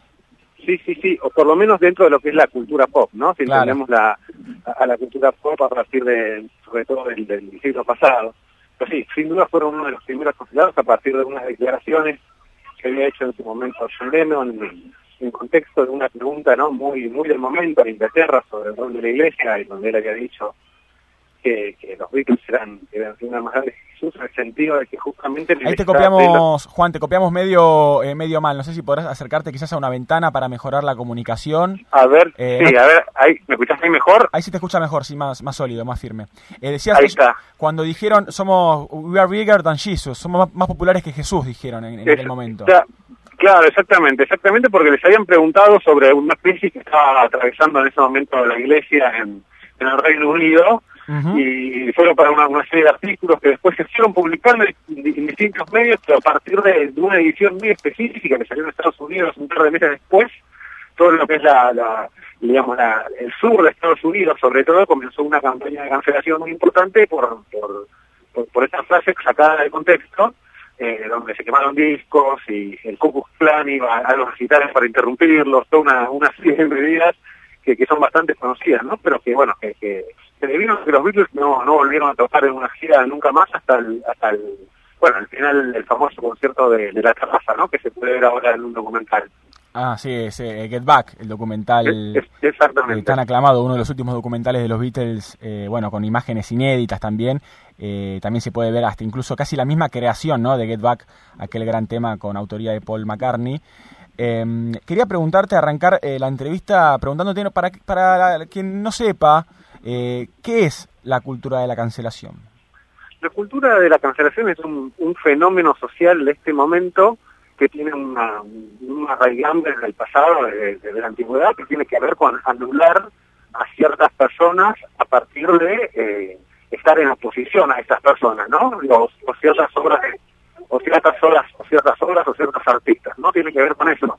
Lo que tiene que ver hoy, digamos, la gran diferencia con antes es que ahora se produce con las redes sociales, digamos, como como ágora, ¿no? Como, como campo de enfrentamiento. Claro. Cuando antes quizás estas cancelaciones se producían a partir de los estados o de, de la religión, pero hoy cualquier ciudadano puede empezar una, una, una campaña de cancelación contra un personaje determinado por justamente estar en, en contra de, de- de sus valores, por decirlo de alguna manera, o su pensamiento. Claro, como que en una época quizás era necesario que el mismo poder, eh, bueno, de, de alguna manera se encargara de eso. Eh, no por eso lo celebro, ¿no? Digo, pero bueno, era más o menos el poder. En ese momento, bueno, hablamos de los Beatles, eh, la iglesia, como puede ser un gobierno, si se quiere, y demás. Hoy en día, con la masificación de las redes, con la globalización eh, tan avanzada, digo, no hace falta, es una persona cualquiera puede, puede arrancar esta campaña de cancelación. Eh, pero ¿qué es lo que lo convierte, digo, por- porque a veces como que hablamos de cultura de la cancelación cuando se acusa a alguien, por ejemplo, en internet, eh, pero digo, para que sea realmente cancelación, es como que esa persona eh, tiene que encontrarse, digamos, con dificultades reales, ¿no? Como para, para poder ejercer, digo, porque muchas veces pasa que cancelaron a tal, cancelan a tal, ¿viste? Pero después los ves de nuevo, aparecen. eh, Claro, sí, sí, hay, hay campañas y campañas de la cancelación, ¿no? Eh, lo que tiene la cultura de la cancelación que justamente puede afectar a cualquiera, puede ser un ciudadano, una persona normal, porque yo en el libro pongo varios casos, y personas que hicieron comentarios en redes sociales y que perdieron su trabajo, etcétera. Eh, después hay casos de, famosos, ¿no? También, Sí, donde bueno. se, operan campañas de cancelación mediáticas muy importantes, que en algunos casos tienen éxito y en otros no, por distintas circunstancias, ¿no? También hay, hay- hay que diferenciar a veces porque no todo es cancelación y, y no todas las campañas de cancelación son efectivas. claro, claro, a eso me refería. Eh, como que Digamos, saber una- dividir también, ¿no? ¿Cómo? Hay que saber también dividir, ¿no? Ese límite. Exactamente, digamos, una persona que cometió un delito eh, y a partir de, los cambios sociales que se vienen viendo en los últimos años, que hoy se exponen mucho más a situaciones que antes, eh, digamos, no, no, no podría estar dentro de una campaña de cancelación si ya tenemos a la justicia que digo que tiene un veredicto, ¿no? En, en este caso lo que sucede es que, bueno, que, que, que hay cosas que ya no, que no, que la sociedad ya no se banca, por decirlo de alguna manera. Sí. Pero hay situaciones que son mucho más irrisorias, que tienen que ver con esto que, comentaba recién, comentarios en redes, cosas por el estilo, que vienen en campañas, eh, que, que obviamente depende, siempre depende mucho de si la campaña es fructífera o no, eh, de la banca que tenés de alguna manera. Digamos, una, una persona que tiene, para darte un ejemplo muy concreto, J.K. Rowling, que es la, la, la, la madre de Harry Potter, una autora super bestseller, atravesó una feroz de, cancelación. De hecho, hace poquito, muy poquito tuvo otra, y sin embargo J.K. Rowling sigue escribiendo y sigue produciendo y sigue, siendo un referente de la cultura porque básicamente más aún cuando sus propios los propios actores de, de sus películas se la, la criticaron públicamente etcétera porque sigue siendo eh, una persona eh, que, que genera una cantidad de, de, de, de- de nego- de negocio digamos y que tiene una cantidad de seguidores es mucho más grande que la cantidad de personas que quieren que la quieren, que la quieren cancelar Claro, sí, sí, sí. Eh, hablamos de J.K. Rowling, estamos hablando con Juan Gabriel Batalla, es autor de La cultura de la cancelación, del juicio público a la era del clickbait. Eh, y vos mencionás a J.K. Rowling, tuvo un problema por eh, algunas eh, manifestaciones, algunos testimonios, donde la acusaron eh, de ser transfóbica, ¿no es así? Sí, sí, sí, sí, sí, sí. Ella hizo un comentario en Twitter, porque ella se, expresa mucho en Twitter a partir de un artículo eh, donde se nombraba a, a las personas, a las mujeres, como eh, personas menstruantes. Y ella puso comentario como las personas menstruantes serían las mujeres. Entonces, a partir de eso, digamos, se, se la empezó a acusar de transfóbica de- y, y cada dos por tres eh, se, se despierta estos comentarios. Y en el medio también sucede que hubo como campañas, digamos, ya a partir de esta situación, campañas irrisorias, ¿no? Ella después ella tiene además un alter ego, porque saca novelas policiales, ¿no? Que firma con nombre de hombre. Ah, cierto, sí, sí, sí. Y se sacó una campaña donde se la acusaba de que ella direccionaba que el asesino era, un, era, un- era en realidad un travesti, lo que era absurdo por todos lados. Pero entonces también muchas veces lo que pasa es que los medios eh, operan a partir eh, de ciertas cuestiones que tienen que ver con sus propias agendas. Sí, más bien, y con, con intereses, y con lo que más vende, y con el escándalo, con el impacto. eh, Por supuesto, sí, sí. Y la tergiversación, ¿no? Que, que es algo que lamentablemente se ve mucho. Pero también pensaba quizás eh, en casos más cercanos, el de Gustavo Cordera, por ejemplo, ¿no? Sí. Eh, después de haber hecho aquella aberración. Eh, pero acá sí me detengo porque vos hiciste una, una diferencia, ¿no? Que en el caso de un delito comprobado y demás, o juzgado por la justicia quizás, ahí ya hay elementos, ¿no? Que son suficientes, digo, está actuando una justicia. Muchas veces uno piensa, o a mí me pasa, eh, que cuando se quiere cancelar a alguien es también porque de cierta manera es como eh, eh, lo único que tiene el alcance de alguna forma el ciudadano de a pie, digo, ¿no? Eh, y pienso en Gustavo Cordera, por ejemplo, eh, que es un caso que a mí sí se me hace muy parecido a lo que es una cancelación real, ¿no? Porque la verdad es que no, o sea, en ese caso sí que no lo volvimos a, a ver mucho.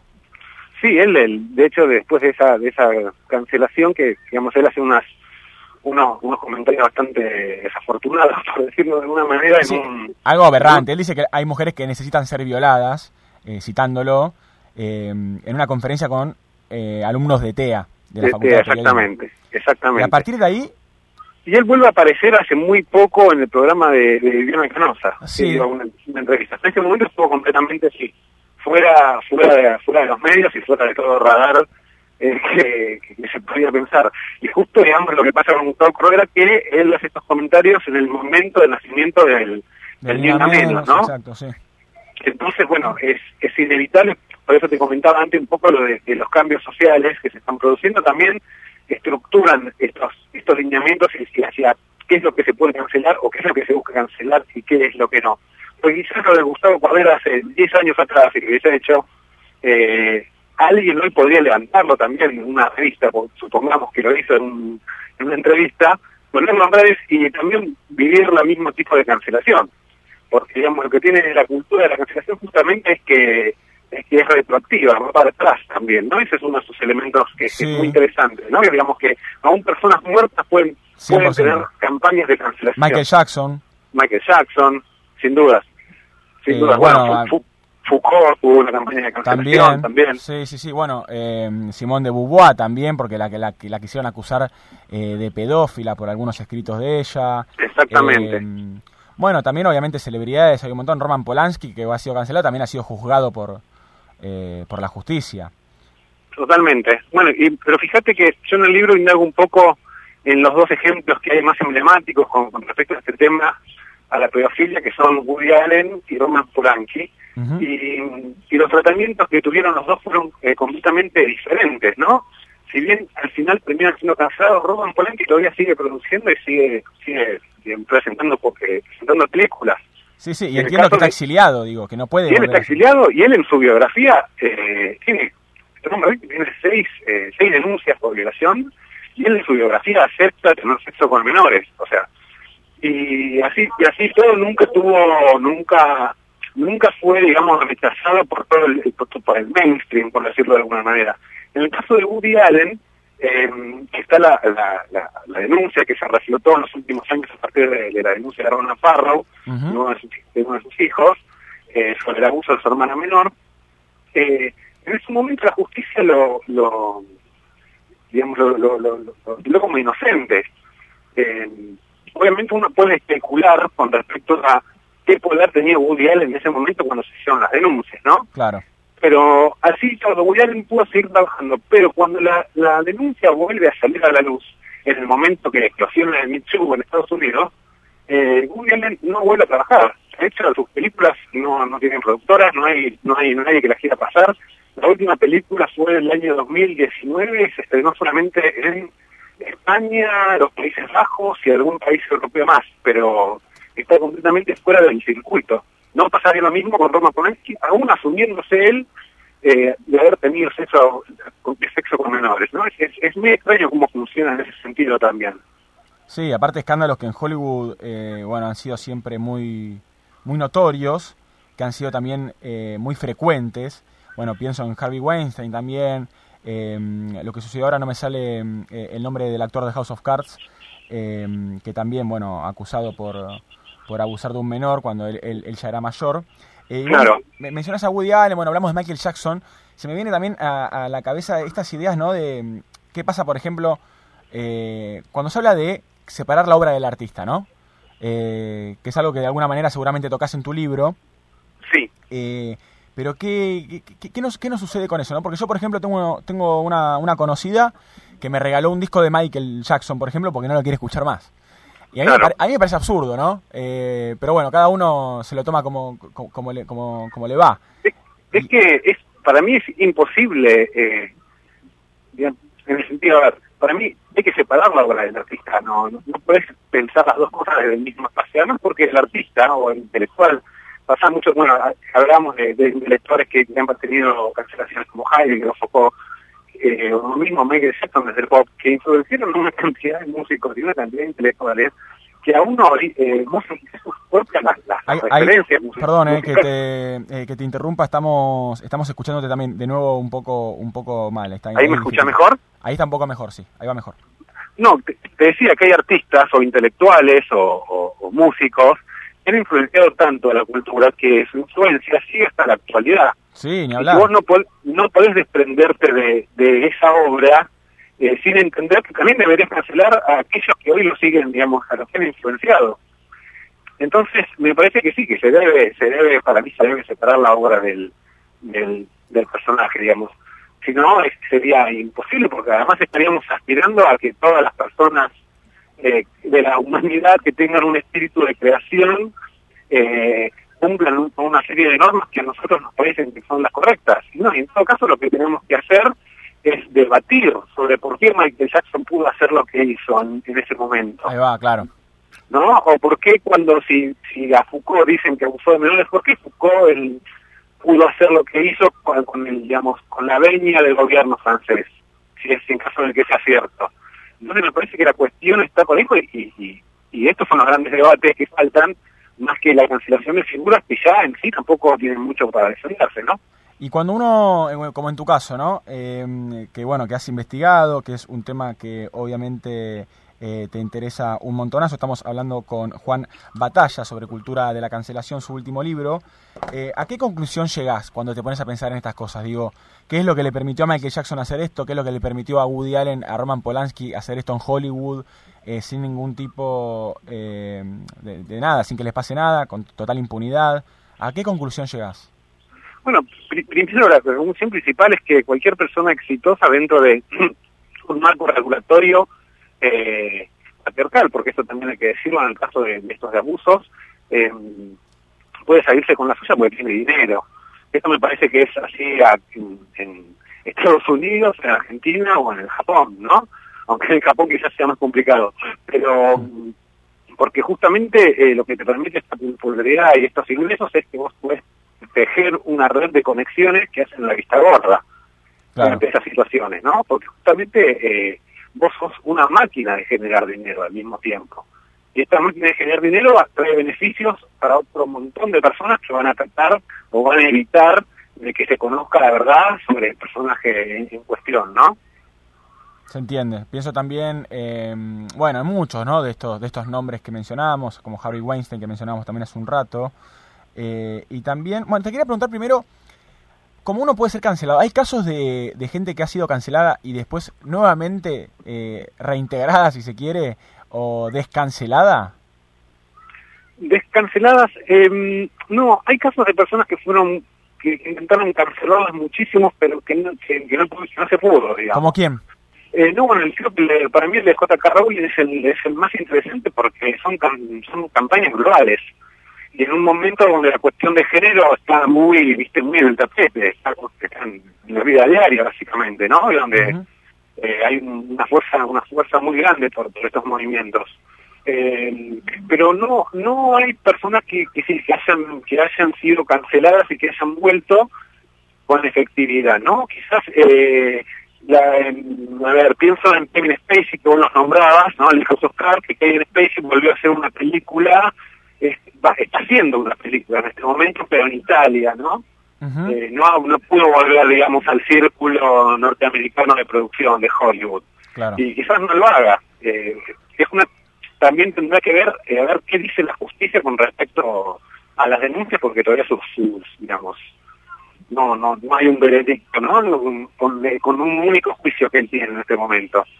Entonces es difícil de saber eh, a futuro qué pasará con, con las personas que han sido canceladas.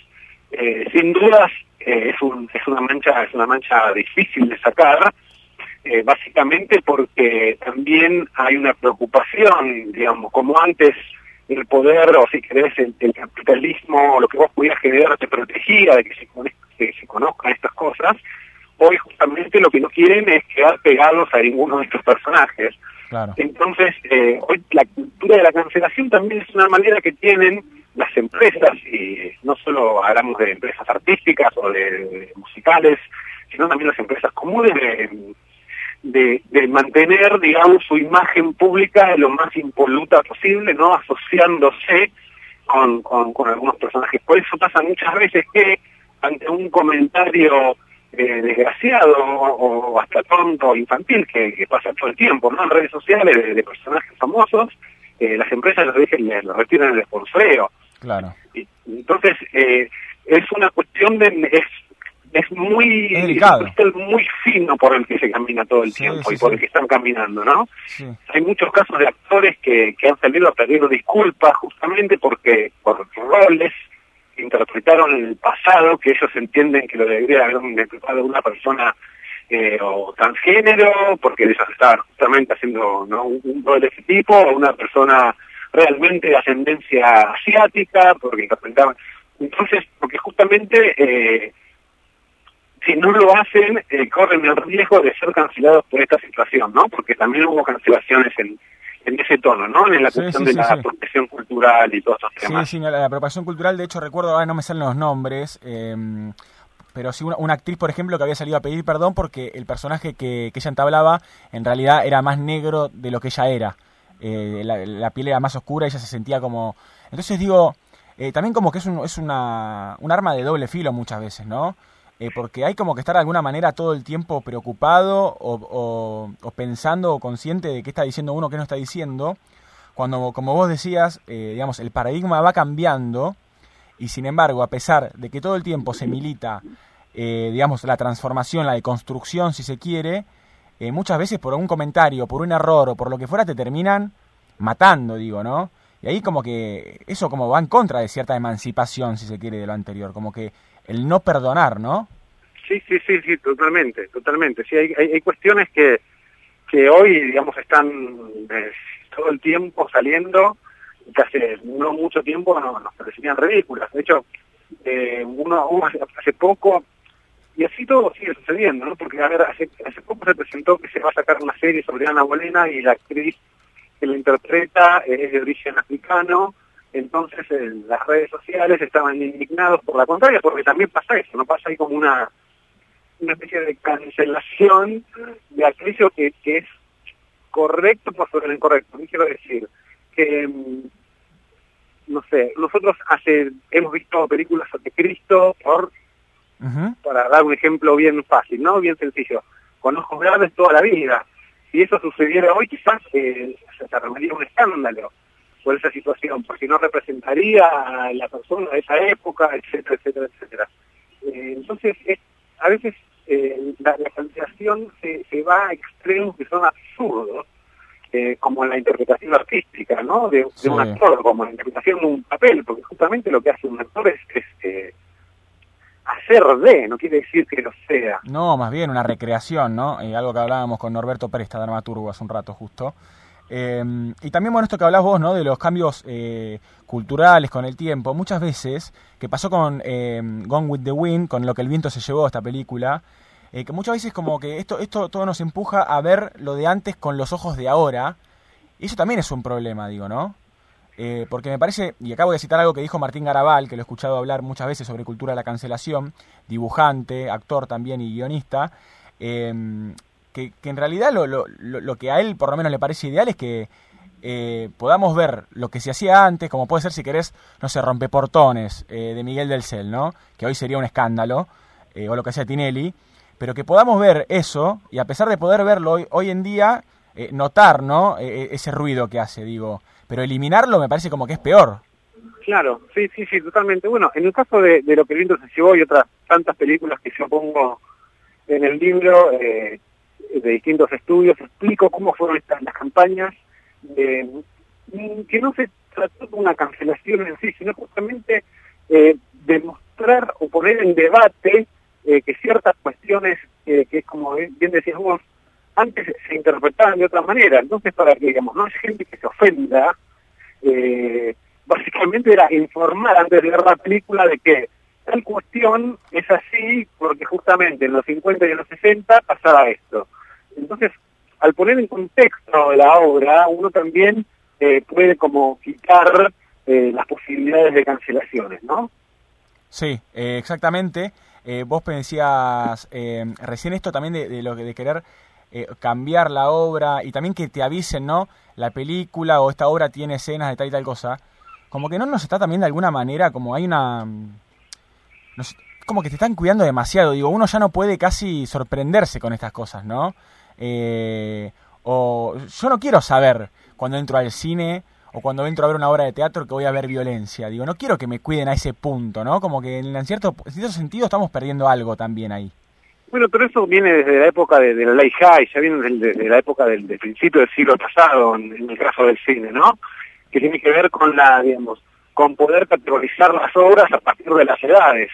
Eh, entonces, lo que ellos hacen justamente es eso, o sea, advertirte para evitar cualquier tipo de conflicto posterior eh, que pueda ser judiciable, además. Eh, lamentablemente tiene que ver con, con esto y tiene que ver con la corrección política de tampoco eh, en- entender que, que, el- que lamentablemente no todo, no todo el público que, que accede a una obra lo va a interpretar de la misma manera, lo va a interpretar o lo va a disfrutar de la misma manera. Entonces es, es esto que te digo, es justamente evitar cualquier conflicto a futuro diciendo, bueno, nosotros te avisamos de esto. Vos, si te quedaste, sos el responsable eh, por tu decisión. No, no, no somos nosotros los, que, los responsables de, tu decisión. Exacto, la verdad, eh, muy claro, Juan, te agradezco mucho por tu tiempo y también te felicitamos obviamente por tu libro porque es un tema que del que hemos charlado mucho en el programa, hemos debatido, hemos traído varios ejemplos de cancelaciones, de intentos de cancelación y la verdad que celebramos que, que, bueno, que te hayas puesto a investigar el tema y que hayas lanzado este libro tan lindo. Bueno, bueno, muchas gracias a ustedes por recibirme. Un abrazo grande y buen fin de semana. Igualmente, muchas gracias. Hasta luego. Juan Gabriel Batalla, en el aire de Sinapuro, periodista, autor de La cultura de la cancelación, del juicio público a la era del clickbait. Muy interesante, ¿eh? Nosotros hasta las 6 de la tarde vamos a seguir haciendo Sinapuro, pero antes escuchamos a Femi Gangsta. Puedo ir a dormir. Hoy es igual que mañana. Y un día de estos me voy a morir. Yo me hundo en el segundo en el que veo que está todo el mundo vendiendo una misma mierda. Nada que decir si estoy del orto en el sofá. Viendo modelos con la fucking misma cara. Mm, difícil que se me hace no beber. Qué difícil que se está haciendo creer que alguna vez voy a salir de este agujero. Si ya no tengo nada que mostrar, nada para el like. Estoy cancelada. Nada que mostrar, nada para el like. Estoy cancelada. Nada que mostrar, nada que mostrar. Estoy cancelada, Baby, me siento frustrada. Se pasa el tiempo y no hago nada por mí. Mensajes de hace semanas. Se pudren los rezos, no te pague las bills.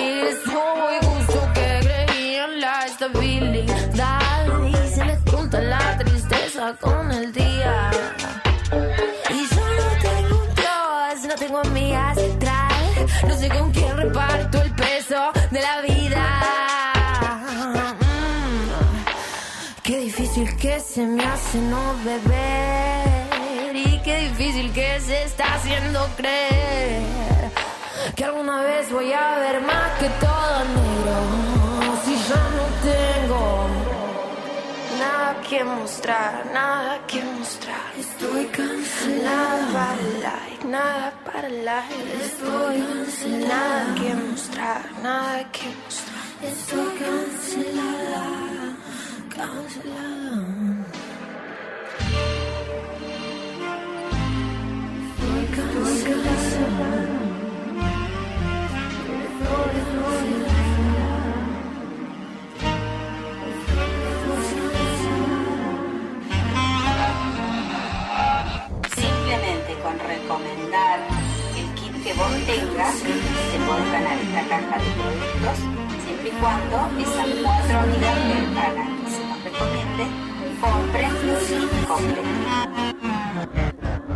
sin apuro. Terminamos la semana. Sin apuro. Terminamos la semana. En late.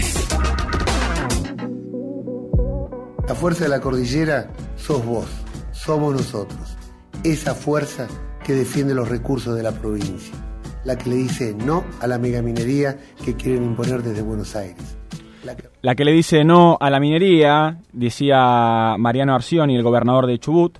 Sin embargo, la legislatura de esa provincia, con el apoyo del Ejecutivo Provincial, habilitaron la zona de la meseta central para desarrollar megaminería. Esto ge- generó que miles de personas salieron a la calle para manifestarse en contra eh, de este proyecto. Y tenemos eh, del otro lado a Tiziana Martín, ella es de Jóvenes por el Clima y está en España, nada más ni nada menos, la tenemos muy lejos y la saludamos. ¿Cómo estás, Tiziana? Jonas yo te saluda. Hola, Jonás, ¿cómo estás? ¿Todo bien? Bien, Gracias bien. por la presentación. No, por favor, gracias eh, a vos por tu tiempo. Eh, entiendo también que estarán, imagino, con mucha información, ¿no? Eh, desde Jóvenes por el Clima, que deben ser momentos de mucho movimiento. Sí, realmente en estas últimas horas eh, estuvimos recibiendo mensajes de compañeros que están justamente en Chubut y realmente lo que se está viviendo es un desastre total. Es Por- un desastre total, generando mucha impotencia en nosotros, ya que estamos desde otros puntos del globo peor yo que estoy justamente, como vos decías recién, en España, entonces estamos tratando de acompañar de la mejor manera posible y seguir visibilizando esta cuestión que es un desastre realmente. Sí, eh, entiendo que, es una situación muy complicada y que también acusan eh, de alguna manera al gobierno de estar haciendo algo que no, que no se puede hacer, digamos, en, en materia de protección ambiental, que es de alguna manera ir para atrás, ¿no? Con esta ley. Totalmente, como vos recién mostrabas ahí en el spot publicitario de Arcioni, eh, en su campaña, ¿no? Que antes de asumir, básicamente le mintió, le mintió a la población, ya que se expresaron en contra de la minería y en una sesión de tan solo poca hora, sorpresivamente destruyeron una lucha que Chubut y los vecinos vienen llevando a cabo hace más de dos décadas. Hay que entender también que Chubut aprobó la zonificación minera, pese a que tiene la ley 5001 que la prohibía que tiene una emergencia hídrica, que tiene localidades sin agua y el gobernador Mariano Arcioni y también todo su ejecutivo eh, asumieron con un discurso de no es no, ¿no? En contra de eh, la megaminería, que justamente es lo que se va a llevar a cabo. Claro, vos mencionabas eh, recién el agua, ¿no? Uno de los recursos más importantes para este tipo de actividades. Eh, Chu- Totalmente. Chubut tiene un gran río y bueno, obviamente eh, una de las preguntas eh, que se hacían algunos de las personas que estuvieron escribiendo, estaba leyendo una nota de Maristelas Vampa para el diario AR Sí. junto a Enrique Viale, donde se hacía esta pregunta, ¿no? Mm. Esta, esta incógnita, digo, eh, ¿qué pasa con la escasez hídrica? ¿Qué va a pasar entonces, no? Cuando avance la minería. Ustedes de jóvenes por el clima, ¿tienen una idea de, de- de cómo, termi- cómo puede llegar a terminar esto, eh, si sigue avanzando? Y realmente eh, yo leí la nota que justamente vos estás mencionando eh, de Swampa y de Enrique Viale y realmente eh, he leído en otras notas también que se lleva a cabo, se utiliza, ¿no? Justamente tiene eh, el río que está con emergencia hídrica y se utilizan un millón de litros de agua por segundo, ¿no? En este proceso, ¿no? Eh, de, extra- de extracción minera. Entonces, en base a esto se llevaría cantidades de agua que, que eh, pondrían en extremo riesgo la disponibilidad del recurso para la vida diaria. Hay que entender que Chubut tiene localidades que no tienen acceso al agua potable, ¿no? Y estamos hablando de un derecho, de un derecho humano. Entonces, básico. eh, con este proyecto se atenta contra los derechos humanos y contra la democracia, porque se está llevando a cabo una represión increíble que realmente a mí me ponía la piel de gallina con tan solo leer los mensajes de los compañeros que nos enviaban desde Chubut. Es Es, re- increíble lo que se está viviendo. Es realmente triste la situación, es un panorama eh, bastante, bastante feo. Recién hablábamos, bueno, de cuánto uso del agua se hace para este tipo de actividades. Eh, yo leía en esa nota justamente que la lumbrera en Catamarca, por ejemplo, que es otra provincia que también tiene escasez hídrica, Sí. eh, tiene la autorización para utilizar más de 86 millones de litros de agua dulce por día, que es mucho más que el consumo total provincial, ¿no? Eh, Totalmente. es un montonazo, digo. Eh, ¿Y cómo se vive en términos de la población allá en Chubut? Hay, per- hay, imagino, bueno, un montón de personas en contra, están los lobbies mineros, ¿no? Mm. Eh, a favor, digo, ¿hay personas a favor de, de- de toda esta movida? Realmente hay personas a favor, eh, yo hoy manejando las redes sociales y, y nada, teniendo en cuenta también no Eh, la difusión que hay que tener desde los medios de comunicación y en las redes sociales, y realmente leía un comentario de una persona que decía, la gente que está en contra de la mega minería, ¿de qué vive? Entonces se ponen en cuestión, mm, en duda muchas cuestiones, ¿no? Y también la desinformación masiva. Imagínate, eh, realmente es un tema bastante complejo de, llevar a cabo y de profundizar. Entonces se generan bastantes perspectivas, ¿no? Con este rendimiento económico. Entonces ponemos en cuestión ambientalismo y desarrollo, ¿no? Esta falsa dicotomía eh, con la que vivimos y tratamos de luchar día a día.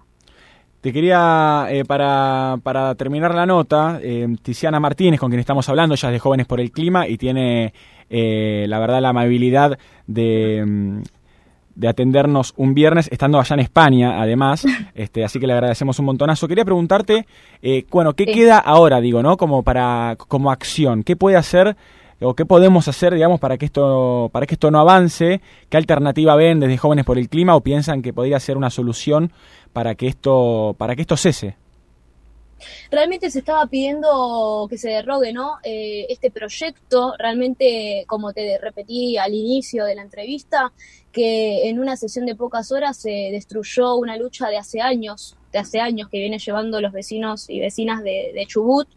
Eh, entonces, desde nuestro lugar, eh, me parece que queda seguir difundiendo porque realmente, por lo menos a mí lo que me vienen diciendo desde Argentina, es que realmente los medios de comunicación, también en Mar del Plata, ¿no? Yo soy de Mar del Plata, eh, realmente los medios de comunicación no están tomando la influencia y no están poniéndole el- la importancia que esto tiene, ¿no? Claro. Imagínate que ayer nos han dicho que la legislatura se convirtió en un centro clandestino de detención.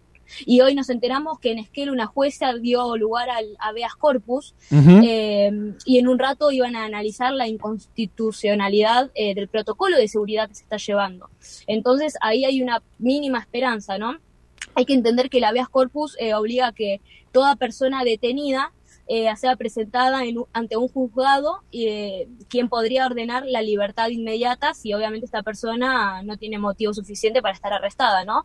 Ayer nos dieron las, eh, los números de que fue bastante caótico, ya que Ujú. habían 30 heridos, eh, cuatro internados, eh, niños en el medio. Realmente se, se está viviendo mucha represalia eh, por parte de la policía, así que nada, en este momento hay mucha tensión. Mucha atención y estaremos atentos a lo que vaya pasando. La verdad, Tiziana, un placer tenerte en el aire de Sinapuro, aunque sea unos minutos. Eh, te agradecemos por la nota y esperamos estar en contacto para más adelante, quizás charlar de nuevo. Muchas gracias a ustedes, realmente eh, es muy importante que se visibilicen estas cuestiones, eh, por más que no esté pasando ¿no? en nuestra ciudad. Y por último, nada, quería dejar, si puedo, el Instagram de, de los compañeros de Esquel, Sí, sí, sí. eh, jóvenes por el clima punto Esquel. Eh, realmente ellos están subiendo continuamente el minuto a minuto de lo que se está viviendo en la provincia y bueno, obviamente seguir acompañando y le pido a todos los que están eh, escuchando que realmente difundan y compartan y, y realmente que apoyemos a los compañeros que le están poniendo el cuerpo. Realmente es una lucha de hace más de dos décadas y que se puede echar toda la basura a través de una sesión de pocas horas, ¿no? Así que bueno, nada, una vez más, muchísimas gracias. A vos, Tiziana, un abrazo grande. Tiziana Martín, de Jóvenes por el Clima, es marplatense, eh, pero nos atendió desde España para charlar sobre toda la crisis climática que estamos viviendo y lo que está sucediendo eh, en Chubut, donde además de manifestaciones contra todo este proyecto, eh, también hay eh, represión. Un panorama triste también, más teniendo en cuenta eh, el poder ¿no? que hay detrás de estos lobbies que, que pelean para que esto se lleve adelante. Eh, no por nada hay medios de comunicación que, que eligen eh, callarse la boca ante la destrucción de, nuestra tierra tan linda. Nos quedan muy poquitos minutos de programa, nosotros ya nos vamos retirando, gente. Les informo que pueden escuchar las notas, pueden escuchar el programa entero también en el Spotify de la radio, Sin Apuro Radio, lo buscan en Spotify, nos tienen ahí, obviamente también en las redes sociales, en eh, cada una de ellas. Y mm, se viene, se acerca la Navidad, Fede. Se acerca la ¿Qué vas a Navidad. hacer para Navidad? Y voy a comer con mi familia, mucho. ¿Sabes que trabajo en Navidad? Trabajo Ah, en claro. Navidad el 31 a las 9 de la noche, de, de 8 a 9 de la noche. O sea, llego directo a la mesa. Yo el 26, Del canal el domingo directo- 26. Ah, bueno. Al- al- después de, de Navidad, así que más recuperado. Claro, más recuperado. ¿Vos, ¿El 25 me dijiste? El, 25 el 24, el 31 y el primero laburo. Ah, mira, está bien. ¿Qué te gusta comer en Navidad, Fede? Me gusta lo que implementamos en la, en la última Navidad fue una entrada de pizza y hamburguesas. Qué rico. No, no, tremendo. Me gusta, me gusta. Aparte, casero. Cero tradicional. No, cero, Se cero, fue cero. con la hamburguesa para, No, nos fuimos. para Navidad, me encantó. Me encantó. Hermoso. Eh, pizzas caseras de mi primo, hamburguesas de mi hermano. Me encanta, me encanta. Aparte que comer, Fede, para, que, para poder correr tanto, para poder cruzar Más los vale. Andes, digo, y todo lo demás, Exactamente. eh, hay que estar bien alimentado. Fede, muchas gracias. ¿Me querías decir algo primero? Sí, último programa del año. Último programa del año, gente, también. Me olvidé de decirlo. Lo guardamos ese Es, dato para el eh, final, para patear al arco y romper la red. Sí, porque mm, no estábamos tan seguros en realidad, Sí. eh, pero sí, no, no vamos a estar hasta el año que viene, así que eh, les agradecemos por acompañarnos como cada tarde de Sin Apuro, la verdad que para nosotros ha sido un placer enorme, esperamos verlos el año que viene en la próxima temporada. 25 programas. 25 programas, cerramos. Tremendo, con pasó, eh. Me encanta ese número, ¿eh? Sí, Este, redondo, teníamos que cerrar así. Especial agradecimiento a Juan Morillo, productor de este programa, Cristian Legnani, eh, a Sole Cook, del otro lado. Sole, felices fiestas para vos, para toda la audiencia y para vos, Fede Cortés. Muchas gracias. Gracias a vos, Jonas Diot, por, por estos 25 programas. Nos eh, retiramos de Sin Apuro hasta el año que viene. Chau.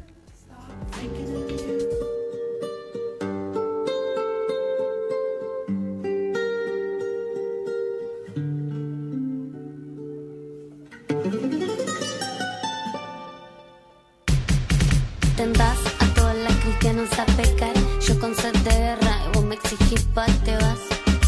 Entre muy botella, cuánta guacha bella que se dice en Instagram. Estar como no me conviene, siempre que te quiero vale. Sé que me engañas, que tenés un par más. Pero en esos pagos no soy feliz como acá, lléname de tu ADN. Ando pata, pero voy por el Mercedes. Vos dame un besito pa' que yo me lleve, pa' que sienta como que me lleve. Pero sin al natural, sintiendo como lo mueve. Pido más perdón a Dios por mis caprichos que por mis pecados. Mi corazón tan bicho, poco lo que hablo, mucho lo que he dicho. Con amores de loco ya no me encapricho. Contala como quieras que yo voy a morir richo. A mi corazón tanto que lo me lo friso. Cuando me besaste me hiciste como un hechizo. Lo bailan los pobres, los medios, los millos. Tendrás a todas las cristianas a pecar. Yo con sed de guerra y vos me exigís pa' te vas. Entre mi botella, cuánta guacha bella que se dice en Instagram. Al pasado ya no escucho, eso poco valgo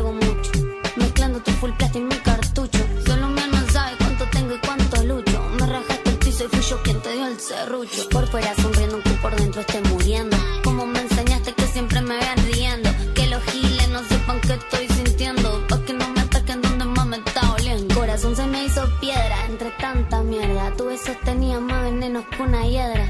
Uno cosecha lo que siembra y yo quiero mover la cintura como culebra. Vos me engañaste otra vez, andas con dos a la vez. No me siento especial si tenés diez.